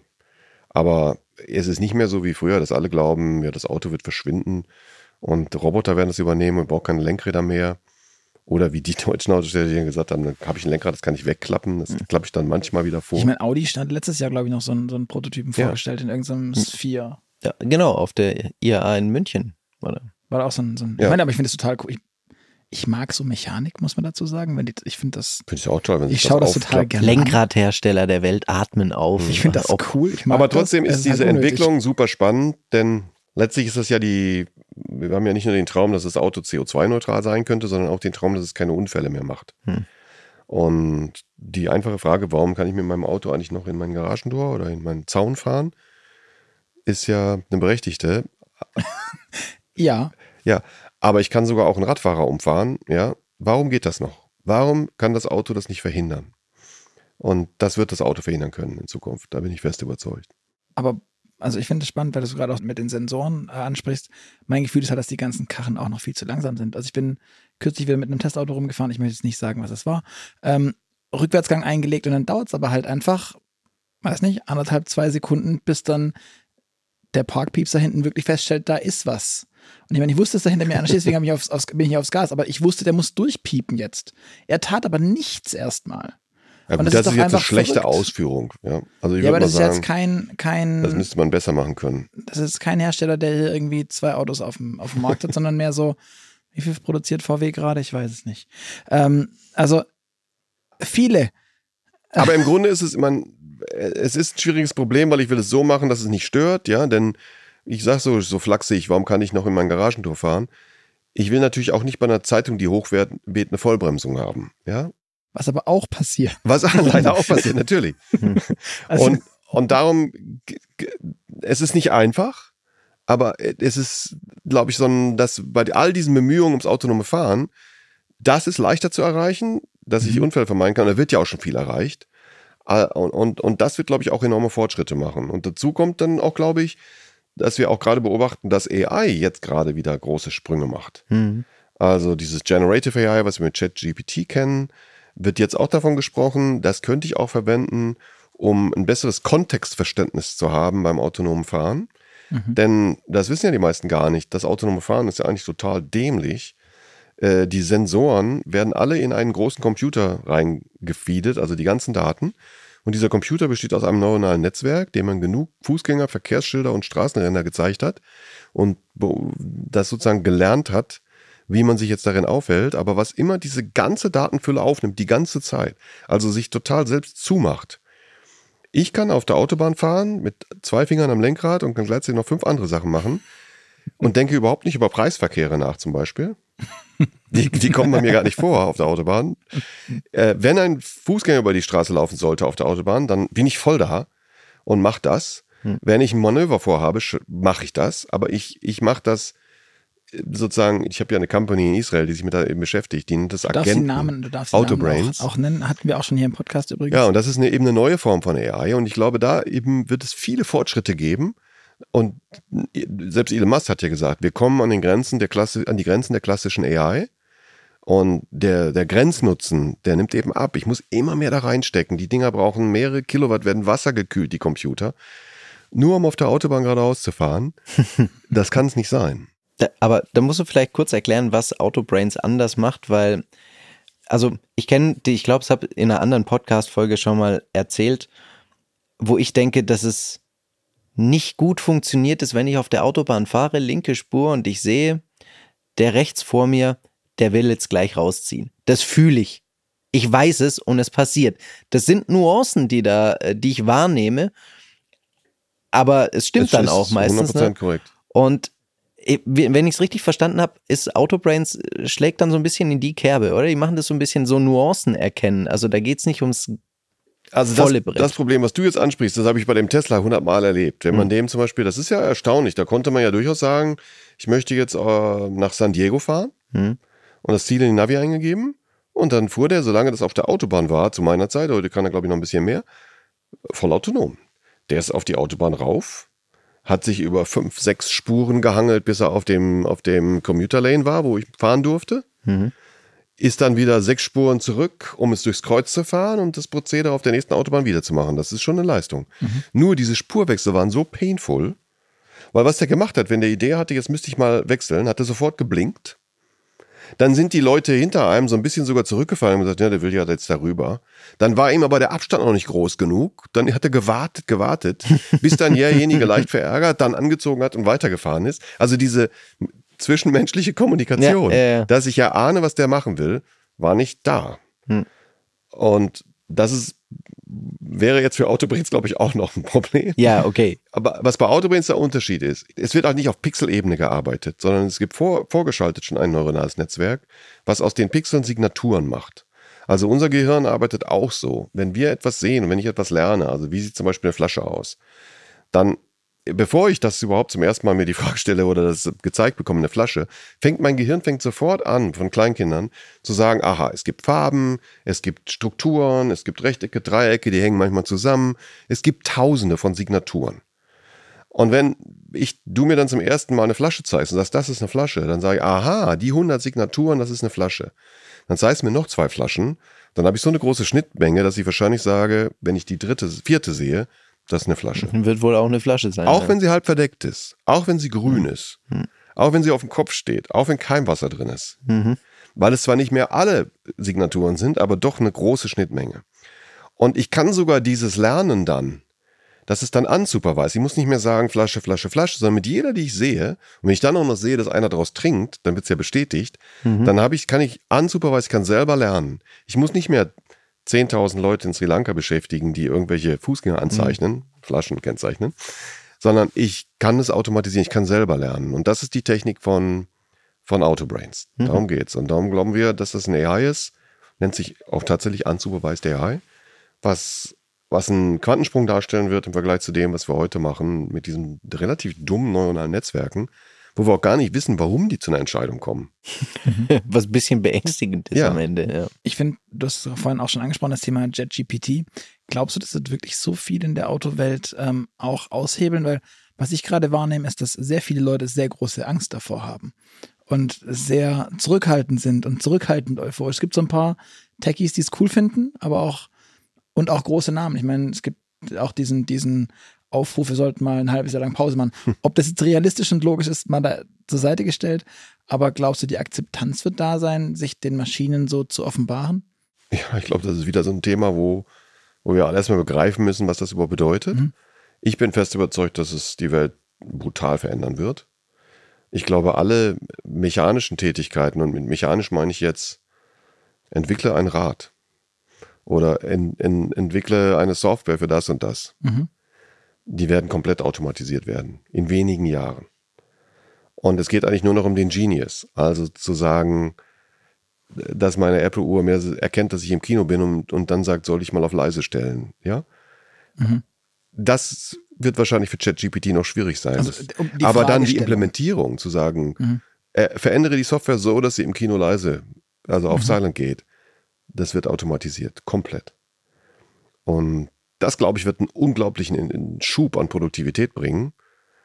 Und da liegt auch möglicherweise die Gefahr. Ja, es wird so viel so schnell geben, ob wir das überhaupt noch verarbeiten können. Und mhm. äh, AI hat auch so, das, so, den, so eine Tendenz zur Verstärkung. Also alles, was wir Menschen machen, geht dann mit AI noch schneller und noch mehr. Und auch, man sieht das schon, AI-Prozesse werden ja auch eingesetzt, in den USA zum Beispiel, um bei, na, wie heißen diese Dinger, wenn, wenn ich aus dem Gefängnis, noch nicht ins Gefängnis muss, weil ich noch was zahle. Hm, Kaution. Äh, Kaution ja. ja, Kaution auf Deutsch, genau. Ähm, aber das kriegt nicht jeder. Das hängt von der Wahrscheinlichkeit ab, dass ich, dass ich das Land verlasse und flüchte und von meinen Umständen. Und das beurteilt man so nach Lage der Ansicht der Situation und immer mehr von AI. Und AI hat die Vorurteile, die ein Richter auch hat, die ich auch hätte. Also vielleicht läuft der mit der Hautfarbe schneller weg oder der, der in dem Viertel wohnt als der andere, ähm, noch verstärkt. Also man stellt fest, dass das ist noch viel stärker. Also wenn wir Benachteiligungen in der Gesellschaft haben, dann macht AI das noch deutlicher. Mhm. Und das finde ich, merkt man auch, wenn man AI eine Frage stellt und mal einen Aufsatz schreiben lässt. Das sieht immer so wie dieser perfekte Streberschüler, der alles richtig macht, aber nichts gesagt hat. Ja? Formell korrekt. Formell korrekt. Ne? Ja. Und also da, ich weiß, und, und was mich auch beunruhigt, ist, dass wirklich viele Leute, die sich wirklich damit auskennen, also viel besser als ich, tatsächlich anfangen davor zu warnen. Ähm, mhm. Man weiß dann immer nicht so genau, manch, manchmal ist es, glaube ich, auch, dass sie nicht ganz auf dem Stand der Technik sind und lieber ein bisschen langsamer möchten. Also bei Elon Musk um habe ich zum Beispiel manchmal das Gefühl, okay. der ist eben nicht ganz, ganz vorne im Moment. Und, aber man sieht auch andere Beispiele. Google war zum Beispiel sehr vorsichtig und muss sich jetzt fragen, was habt ihr gemacht? Habt ihr alles verschlafen? Mhm. Äh, IBM ist jetzt vor, äh, nicht IBM, Microsoft ist jetzt vorne. Mhm. Und, und mein Schlüsselerlebnis mit Google war, wir waren mal mit dem Top-Management von General Motors bei Google, auch um uns das autonome Fahren anzugucken und uns überzeugen zu lassen. Und wir haben die Frage gestellt, was ist die Vision von euch, Google?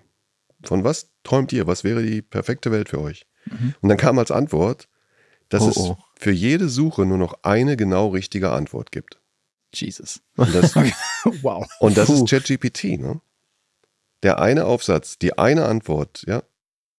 Mhm. Ich finde es. Und das ist natürlich brutal, weil was ist die richtige Antwort und für wen ist sie richtig und welche Vorteile sind da drin in dieser Antwort, Eben. welcher Bias? Das ist schon hart. Und deshalb glaube ich auch die, die ganzen Sorgen und die Besorgnis. Aber äh, ich glaube, aufzuhalten ist das nicht mehr. Wir müssen damit umgehen. Wenn ihr den Podcast jetzt immer noch hört, dann hat uns keine KI das Licht ausgeknipst bis hierher. das ist schon mal beruhigend auf jeden Fall. Wir sind jetzt gerade bei der immer, immer mehr bei dem Thema Software. Ähm, wir haben vorhin auch schon ein bisschen darüber gesprochen. Apex beispielsweise ist ja eines dieser Unternehmen, die versuchen, Software für Autohersteller gangbar zu machen, nutzbar zu machen. Ähm, eine Grundfrage, die für mich da ist, die Autohersteller wollen vielleicht sogar ihr eigenes Betriebssystem bauen warum sollten sie das überhaupt tun? Warum dürfen nicht weiterhin wie die letzten Dekaden die Contis, die Boschs dieser Welt nicht einfach deren verdammte Software schreiben? Die haben das doch sonst auch gemacht und es war okay. Warum ja. können die nicht das machen? Ja, weil dann das softwaredefinierte Auto, was also von der Software gedacht ist, nicht geht. Aber warum baut Bosch nicht das, das Open Source, was auch immer? Ja, das wäre ja auch eine Möglichkeit. Aber ich sehe Nur für Bosch ist es auch Ansätze. schwierig, weil die auch natürlich in dieser mechanischen Kultur stecken. Ich meine, ich traue denen da schon ziemlich viel zu, aber es, die haben es ja auch alle versucht. Und auch da klappt es nicht. Mhm. Aus meiner Sicht wäre das Richtige, dass sich die Auto, also wenn zum Beispiel sich ein Bosch, ein Mercedes und ein Volkswagen zusammentun würden und holen sich vielleicht noch ein Softwareunternehmen dazu, APCI wäre zum Beispiel ein sehr gutes, und würden sagen, das wir schreiben jetzt. das ist der Werbeblock gewesen. Wir schreiben jetzt Software, wir werden das Betriebssystem fürs Automobil schreiben. Das wird offen sein für alle. Vielleicht muss man eine Lizenz zahlen, vielleicht gibt es irgendein anderes Geschäftsmodell drumherum. Aber das wird die Software, die westliche Autowelt dominieren. Weil es wird so gut sein, es wird genau passen, es ist von absoluten Top-Leuten entwickelt. Wir haben hier die drei besten Programmierer auf der Welt, die wir finden konnten. Ja, der eine hat schon das Android-Betriebssystem geschrieben, die anderen beiden kommen von Apple oder was weiß ich woher. Und ähm, wir geben da jetzt mal jeder was geben die aus für Software im Jahr? Hunderte von Millionen. Also geben wir da jetzt jeder mal eine halbe Milliarde rein. Dann fangen die mal mit drei Milliarden an. Und nach einem Jahr bringen wir das an die Börse. Bewertung wird dann 20, 30 Milliarden sein, weil das wird ja in jedem Auto drin sein. Also ich vereinfache jetzt. Mhm. Aber so könnte man es machen. Und ich würde einen globalen Champion schaffen in Deutschland, der für die deutsche Autoindustrie ein, ein, eine super Basis liefern würde und der für die Weltauto, die westliche Weltautoindustrie, so wie Google mit Android, in allen Phones sitzt und dafür erstmal keinen Cent kassiert, aber rundherum verdient mit den Systemen, die da drauf sitzen, die da drum sitzen, die für Bosch könnte da alle möglichen Funktionen draufsetzen und verkaufen. Hm. Aber das braucht man nicht, man kann es ja selber. und macht eben sechs verschiedene Betriebssysteme. Aber da habe ich jetzt eine, eine Frage, die habe ich auch schon anderen Gästen gestellt. Gibt es dieses Unternehmen nicht eigentlich schon? Wir haben so Unternehmen, die haben mal was mit Kartendaten gemacht und sowas, die sind eigentlich Software getrieben. Da sitzen ganz viele Hersteller, da hat ein europäisches Kartellamt gesagt, ja, macht ihr mal, weil sonst haben wir so eine Marktmacht von außen. Mhm. Haben wir nicht eigentlich hier, damit genau das gemacht werden könnte? Ja, aber was haben wir denn da gemacht? Da haben wir auch, glaube ich, ein wichtiges Thema tatsächlich in die richtige Position gebracht, nämlich outgesourced, das gemeinsam gemacht, auch, in, auch, auch, auch von benachbarten Industrien Leute reingebracht. Aber am Ende hat man es dann ja doch wieder selbst sehr ja, genau. kleinkariert gesteuert und hat es zu so einmal einer Tochter von sich gemacht. Also gleiche Kultur.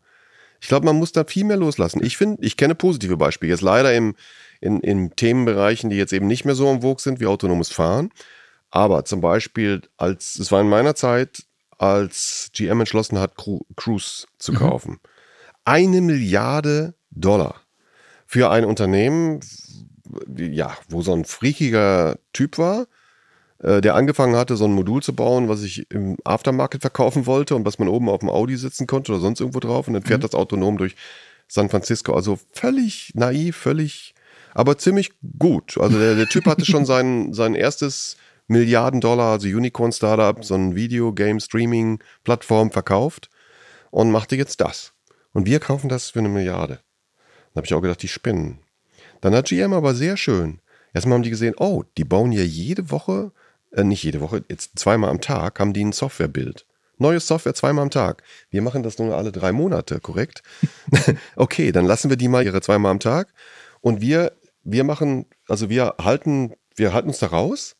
Wir helfen denen aber bei den Themen, wo sie nicht so gut sind, wo sie zum Beispiel saubere Daten brauchen, wo sie verstehen müssen, wie die Qualitätsanforderungen im Auto sind, aber nur als Hilfe. Plötzlich war das Entwicklungsbüro von General Motors wurde umgebaut in Großraumbüros, wo der Chef in der Mitte saß, weil man das bei denen gesehen hatte. Ja, plötzlich veränderte sich General Motors. Plötzlich kommt Softbank und sagt, ich investiere jetzt 5 Milliarden in den Laden. Bewertung von dem Laden ging, ich weiß gar nicht, wo sie am Ende war, da 30 oder so Milliarden. Heute ist das ein bisschen anders, weil das Thema nicht mehr so toll ist. Aber nehmen wir an, das Thema wäre gekommen. Mhm. Auch heute noch ist es auf den Büchern von GM, ist da mehr wert als eine Milliarde. Und GM hat nie wieder Geld da reingesteckt. Nicht eine Milliarde jedes Jahr, wie, wie ich schon von deutschen Automobilherstellern gehört habe, fürs autonome Fahren. Das ist mhm. nämlich noch so ein Thema. Äh, das wird, mhm. wie viele parallele Themen kann ich eigentlich bearbeiten? Der Umstieg zur Elektromobilität ist die größte, schnellste Industrierevolution, die es jemals gab. Noch nie wurde so viel Geld in einer Industrie in so kurzer Zeit ausgegeben, wie wir das jetzt machen für die Umstellung auf Elektromobilität. Die Batteriewerke, die Motorenwerke, die Elektronikwerke für die Leistungselektronik, die Halbleiterwerke, die gebaut werden müssen.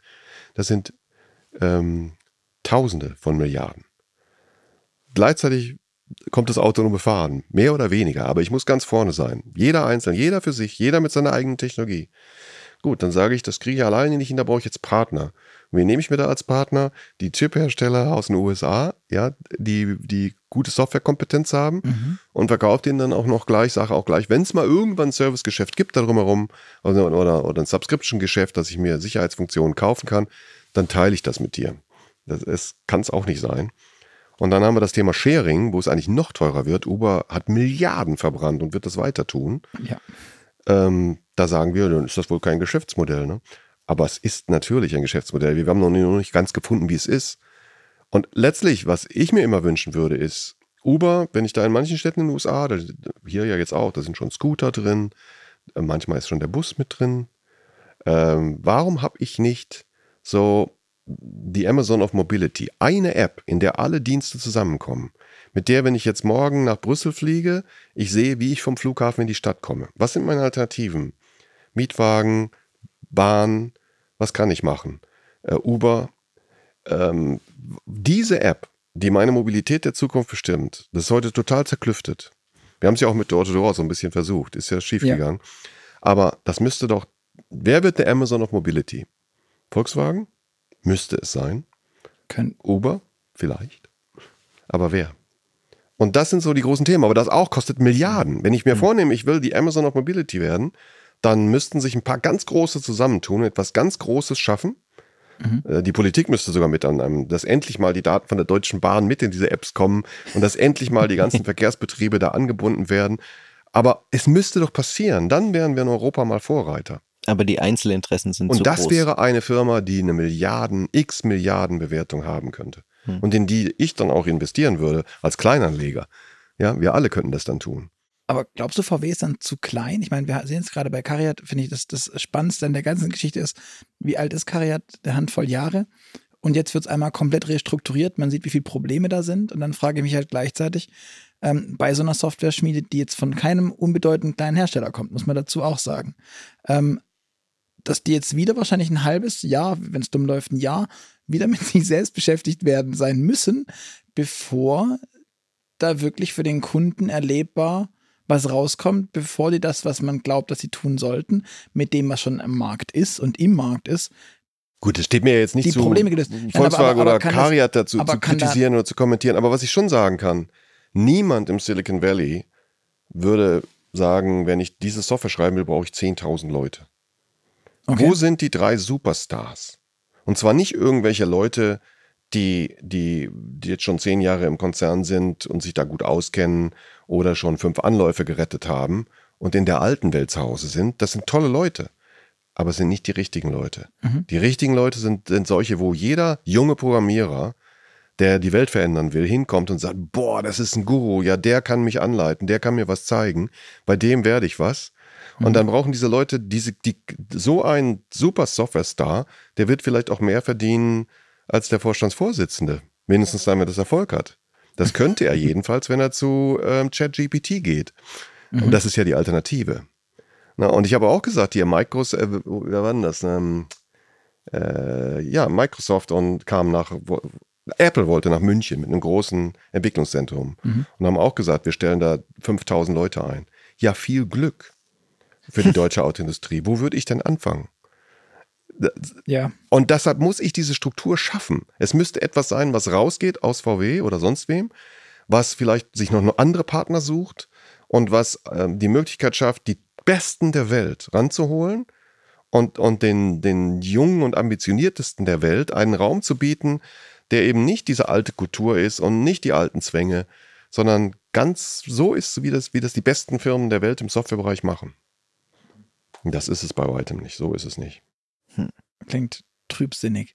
ähm, Ja, bei dem Software-Thema bin ich auch ein bisschen verzweifelt, weil es dauert schon sehr lange, dass wir das und, und die Erfahrung, alle diese neuen Elektronik- und Softwarearchitekturen kommen zu spät. Das ist ja nicht nur VW, Nee, nee, es alle ist diese durch die. Bank. Deswegen, also ich dachte immer, also mein- mein, Verständnis wäre gewesen, VW ist so groß, dass die das auch mit einer gewissen, mit einem, einfach mit einem langen Hebel deswegen einfach da reinpressen könnten, weil sie groß sind, weil sie einfach aus Versehen skalieren, in Ja, nur in einer Anführungszeichen. Welt, in der es keine Softwareingenieure gibt, nicht genug davon. Hast du halt trotzdem gelitten. in ja. einer Welt, wo ich im Wettbewerb stehe, eben mit Microsoft, ChatGPT, Autobrains, mhm. super coole Firmen, die die Welt bewegen. Und ja, Okay. Abschließend haben wir noch ein kleines Thema, in das du halt eben auch investiert warst. Du hast es vorher gesagt mit Canoe. Ähm, Mobility as a Service. Ähm, das hast du anfangs gesagt, das ist cool, das stellst du dir vor. Warum soll ich noch ein Auto besitzen, willst, dass es kommt und dass es wieder geht? Ähm, alles anders. Mein Gefühl ist, ich fand das am Anfang auch ziemlich cool und habe gedacht, das, das, das ist es. Jetzt sehe ich, dass die ganzen Hersteller das Geschäft größtenteils abstoßen. Wieso? Ich habe auch gelesen, dass du sagst, die Hersteller sollten das gar nicht selber machen, sondern das sollten andere machen. Was ich nicht ganz verstanden habe, ist, warum glaubst du, dass ein Hersteller, dessen Kernkompetenz ist, das gute Fahrzeug zu bauen, mit dem ich unterwegs sein will, warum der es mir nicht nur zur Verfügung stellen kann? Warum muss der mir das verkaufen? ich glaube, es ist einfach ein bisschen viel in der Summe. ähm, Die Armen. Also ich bin, ich kann mal meine Scooter-Geschichte erzählen. Als ich da in Kalifornien ankam, das ist auch schon dann jetzt sechs Jahre her oder so, da standen da plötzlich überall Scooter rum. Jetzt ist das hier keine Überraschung mehr, haben wir ja auch. Aber Ja. damals war das, gab es die hier nicht. Und da stehen da die Scooter rum und dann habe ich so ein Ding mal ausgeliehen, fand ich super cool. Was habe ich gemacht? Bin zu Amazon gegangen und habe so ein Ding bestellt und hatte dann einen. War super stolz.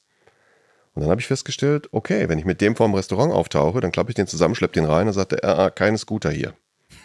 Also habe ich den vor die Tür gestellt, ein kleines Schloss dran gemacht und habe beim ganzen Essen die ganze Zeit mir Sorgen gemacht, ob der nachher noch da ist. da habe ich verstanden, wie wichtig die Funktion des Verschwindens ist. Okay. Hm. Der Scooter verschwindet aus meinem Mind, er ist weg. Ich habe dazu einmal 5 Dollar bezahlt, aber dafür ist das auch, auch erledigt, das Thema. Deshalb will ich auch nie ein Robotaxi besitzen. Wenn es die jemals gibt, dann kommen die, holen mich ab, fahren mich irgendwo hin und dann fahren die sich selber zum Waschen und Parken und sonst was. Mhm. Das mache ich dann nicht mehr. Autos sind völlig unaus, unausgelastet, die stehen die meiste Zeit nur rum. Sie werden teurer werden, nicht jeder mehr wird sich Auto leisten können. Wir werden öfter auf andere Verkehrsmittel umsteigen, aber wir werden auch weiter Autos haben. Aber ich glaube schon, dass sich die Art, wie wir Autos nutzen, verändern wird. Mhm. Und dass da viel Potenzial ist. Ich glaube aber, dass das von all den Themen, die wir besprochen haben, das teuerste ist. Okay. Was Milliarden kostet, bis ich mich da durchgesetzt habe als Amazon of Mobility, denn das ist es letztlich. Der mhm. große Aggregator. Deshalb, wenn wir sozusagen den Schluss da machen wollen, meine Empfehlung, also wie ich den Automobilhersteller der Zukunft sehe, und ich sehe keinen, der wirklich auf diesem Weg ist. Eine Kernkompetenz ist doch, die können Autos bauen. Like no other. Sie können sie auch entwickeln, like no one else.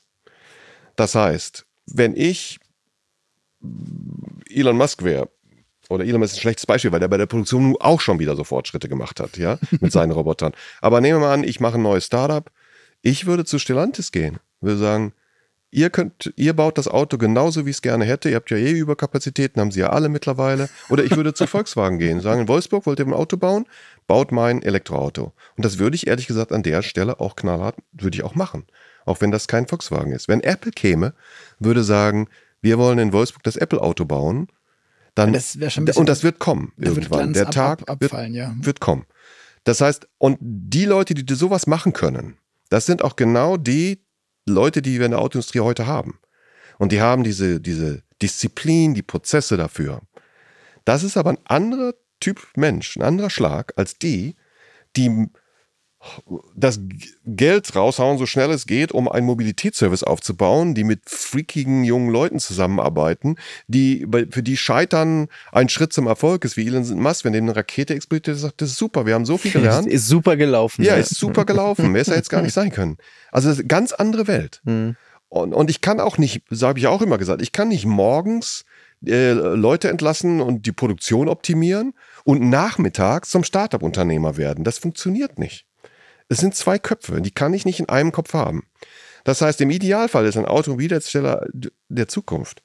Die super effiziente, super skalierte Autofabrik wird es auch auf der Welt nur noch wenige geben. Okay. Die und Stellantis ist ein schönes Beispiel dafür. Ähm, die wirklich optimieren, optimieren, optimieren. Dann auch, auch entwickeln. Wenn ich einfach sage, ich will ein Auto haben, das genauso aussieht, da würde ich da hingehen. Die machen mir das. VW könnte das auch. BMW kann das auch. Und dann gibt es aber die Randthemen, also die, die neuen Themen. Die Software im Automobil, die Anbindung an die Cloud, die Services, die ich mir da einfallen lassen kann, äh, das autonome Fahren, ähm, die überhaupt die Betriebssystemsoftware zu haben im Automobil. Und das schaffe ich nicht mehr alleine. Da muss ich mir ein Portfolio von Beteiligungen schaffen, in denen ich einen großen Anteil habe und auch die ich beeinflussen kann äh, und von deren Erfolg ich mit profitiere, aber nicht mehr alleine profitiere, die auch nicht mehr proprietär sind. Ähm, und im Idealfall ist das ein ganzes Portfolio von solchen Firmen, also so ein bisschen wie Alphabet. Ne? Mhm. Ich hatte zwar mal die Suchmaschine, das ist Kernkompetenz, aber drumherum habe ich alle möglichen anderen Sachen, die ich jetzt gemacht habe und die ich da irgendwie anschließen kann, wie zum Beispiel Android. Und da, da aus meiner Sicht ist das das Endbild. Und im besten Fall sind wir nicht nur der Auftragsfertiger am Ende, sondern haben auch wirklich den Schlüssel für diese anderen also du bist nicht der Foxconn, sondern du bist der Foxconn, exakt, der das eigene Auto baut. Exakt. Weil für den okay. Foxconn ist es wahrscheinlich in Europa ein bisschen eng. Ne? Dann vielleicht, oder hast du noch eine Frage, weil die letzte, die mich interessiert an dem Punkt ist, wenn du dieses Bild schon malst, wie viele von diesen Herstellern, die wir heute kennen, gibt es denn dann überhaupt noch in deinen Augen? Ist da Platz für mehr als drei? Also da könnte ja auch ein gemischtes Bild sein. Also vielleicht gibt es nur also noch drei. Halt doch sein eigenes Auto baut. Aber vielleicht gibt es nur noch drei Hersteller. Also ich, ich bin jetzt mal kitschig. Warum muss denn BMW bei BMW gebaut werden? Vielleicht sagen die auch irgendwann, wir haben gar nicht den Scale, dass das andere machen, aber wir sind so gut mit, mit allem, was wir, also sozusagen mit unserer Marke, äh, die wir mittlerweile auch erweitert haben zu Mobilitätsservices, wo wir Dienstleistungen haben drumherum, wo wir hier das, das Charging, das so toll machen wie kein anderer, so dass ich also ein BMW haben will, dafür auch ein Premium zahle. Den lasse ich aber irgendwo fertigen, wo einer das perfekt kann. Auch da entwickeln, wo der das perfekt kann, nämlich genau auf dem Punkt von Kosten her, wo BMW das auch schon ziemlich gut kann. im Vergleich zu vielen anderen. Und ja, das kann ja auch so, so, ausgehen, dass es doch noch sehr viele Marken gibt und hoffentlich auch noch viele von den alten. Die haben ja eine unglaubliche Stärke und Kompetenz und Vertrauensvorsprung, diese Marken. Und ich hoffe, dass die sich erhalten. kloppen ja auch immer wieder hoch. Genau. Borgward zum Beispiel. MG. Ja, sogar, die überleben sogar ähm, 100 Jahre, wo nichts passiert. Ne? Gut, naja, überleben würde ich es jetzt in ja, ja. dem Fall nicht nennen. Aber, aber, die Marke schon, die übersteht irgendwo. Ja, das ist ne? richtig, die Marke, ja. Das ist wahr. Ja. ja. Ja, gut. Ich würde sagen, das war spannend und ein bisschen beängstigend auch. Ja, dann machen wir doch noch was Lustiges zum Schluss. Ja, würde ich auch sagen, bitte. Unsere AB-Fragen. Das heißt, du entscheidest dich immer für ein Für oder Wider der Frage. Ist nichts Schlimmes, keine Sorge. Wobei, vielleicht mal gucken. Ähm, bist du mehr der Typ Streamingdienst oder CD und Schallplatte? Streaming. Es gibt äh, Tiefen in Menschen, die man, die ungeahnt sind mit Schallplattensammlung. Du sammelst auch, du sammelst auch Verbrenner. Ähm. ja, das stimmt. da, da wird die nächste Frage interessant. Ferrari oder Tesla? Ferrari ist nun überhaupt nicht meine Meinung und meine Marke, also würde ich mhm. sagen Tesla. Aber Porsche oder Tesla, da würde ich schon. Ich glaube auch, wir müssen Ferrari mal austauschen. Ja, Ferrari ist zu polarisieren. Porsche. Apple oder Google? Apple. Ein Loft in der Stadt oder das Bauernhaus auf dem Land? Ein Loft in der Stadt. Auto oder Fahrrad? Fahrrad. Für das Marathon-Training oder so? Nee, weil einfach, das ist ein intensiveres Erlebnis für mich. Also das ist das Schönere, was ich seltener habe. Aber ich fahre nirgends mit dem Fahrrad hin, um irgendwo hinzukommen. Ich fahre immer nur im Kreis rum. Aber draußen nicht auf der Bahn. draußen okay. im Wald oder so. Ja. ähm, Im Auto vorne oder hinten sitzen? Vorne. Fahrer oder Beifahrer dann? Fahrer. Bist du ein guter Beifahrer? Nein. Bist du ein guter Fahrer? Oder was sagt denn ja. deine? Natürlich, der Beste. Das auch, sagt das auch deine Familie von dir? Ich glaube ja. Okay. Es gab auch schon die Antwort, ich versuche dieses Thema zu vermeiden mit meiner Familie. Ähm, äh, Datenschutz und AGBs. Bist du mehr der Typ Aluhut oder Acceptor? Was für ein du? Bist du der Aluhut-Typ bei Datenschutz und AGBs? Also liest du dir das durch? Nein, oder? Nie. ich klicke mal alles Ja. Okay, guter CEO. Ähm, Fliegenfischen, also Adrenalinfrage. Bist du mehr so der Typ Fliegenfischen entspannt oder Motorradfahren? Motorradfahren. Star Wars oder Star Trek? Star Wars. Okay. Kaffee oder Tee? Kaffee. Steak oder Falafel? Steak. Nachteule oder Lerche? Lerche. Alles klar, das war's auch schon. Gut. schon, sagt er.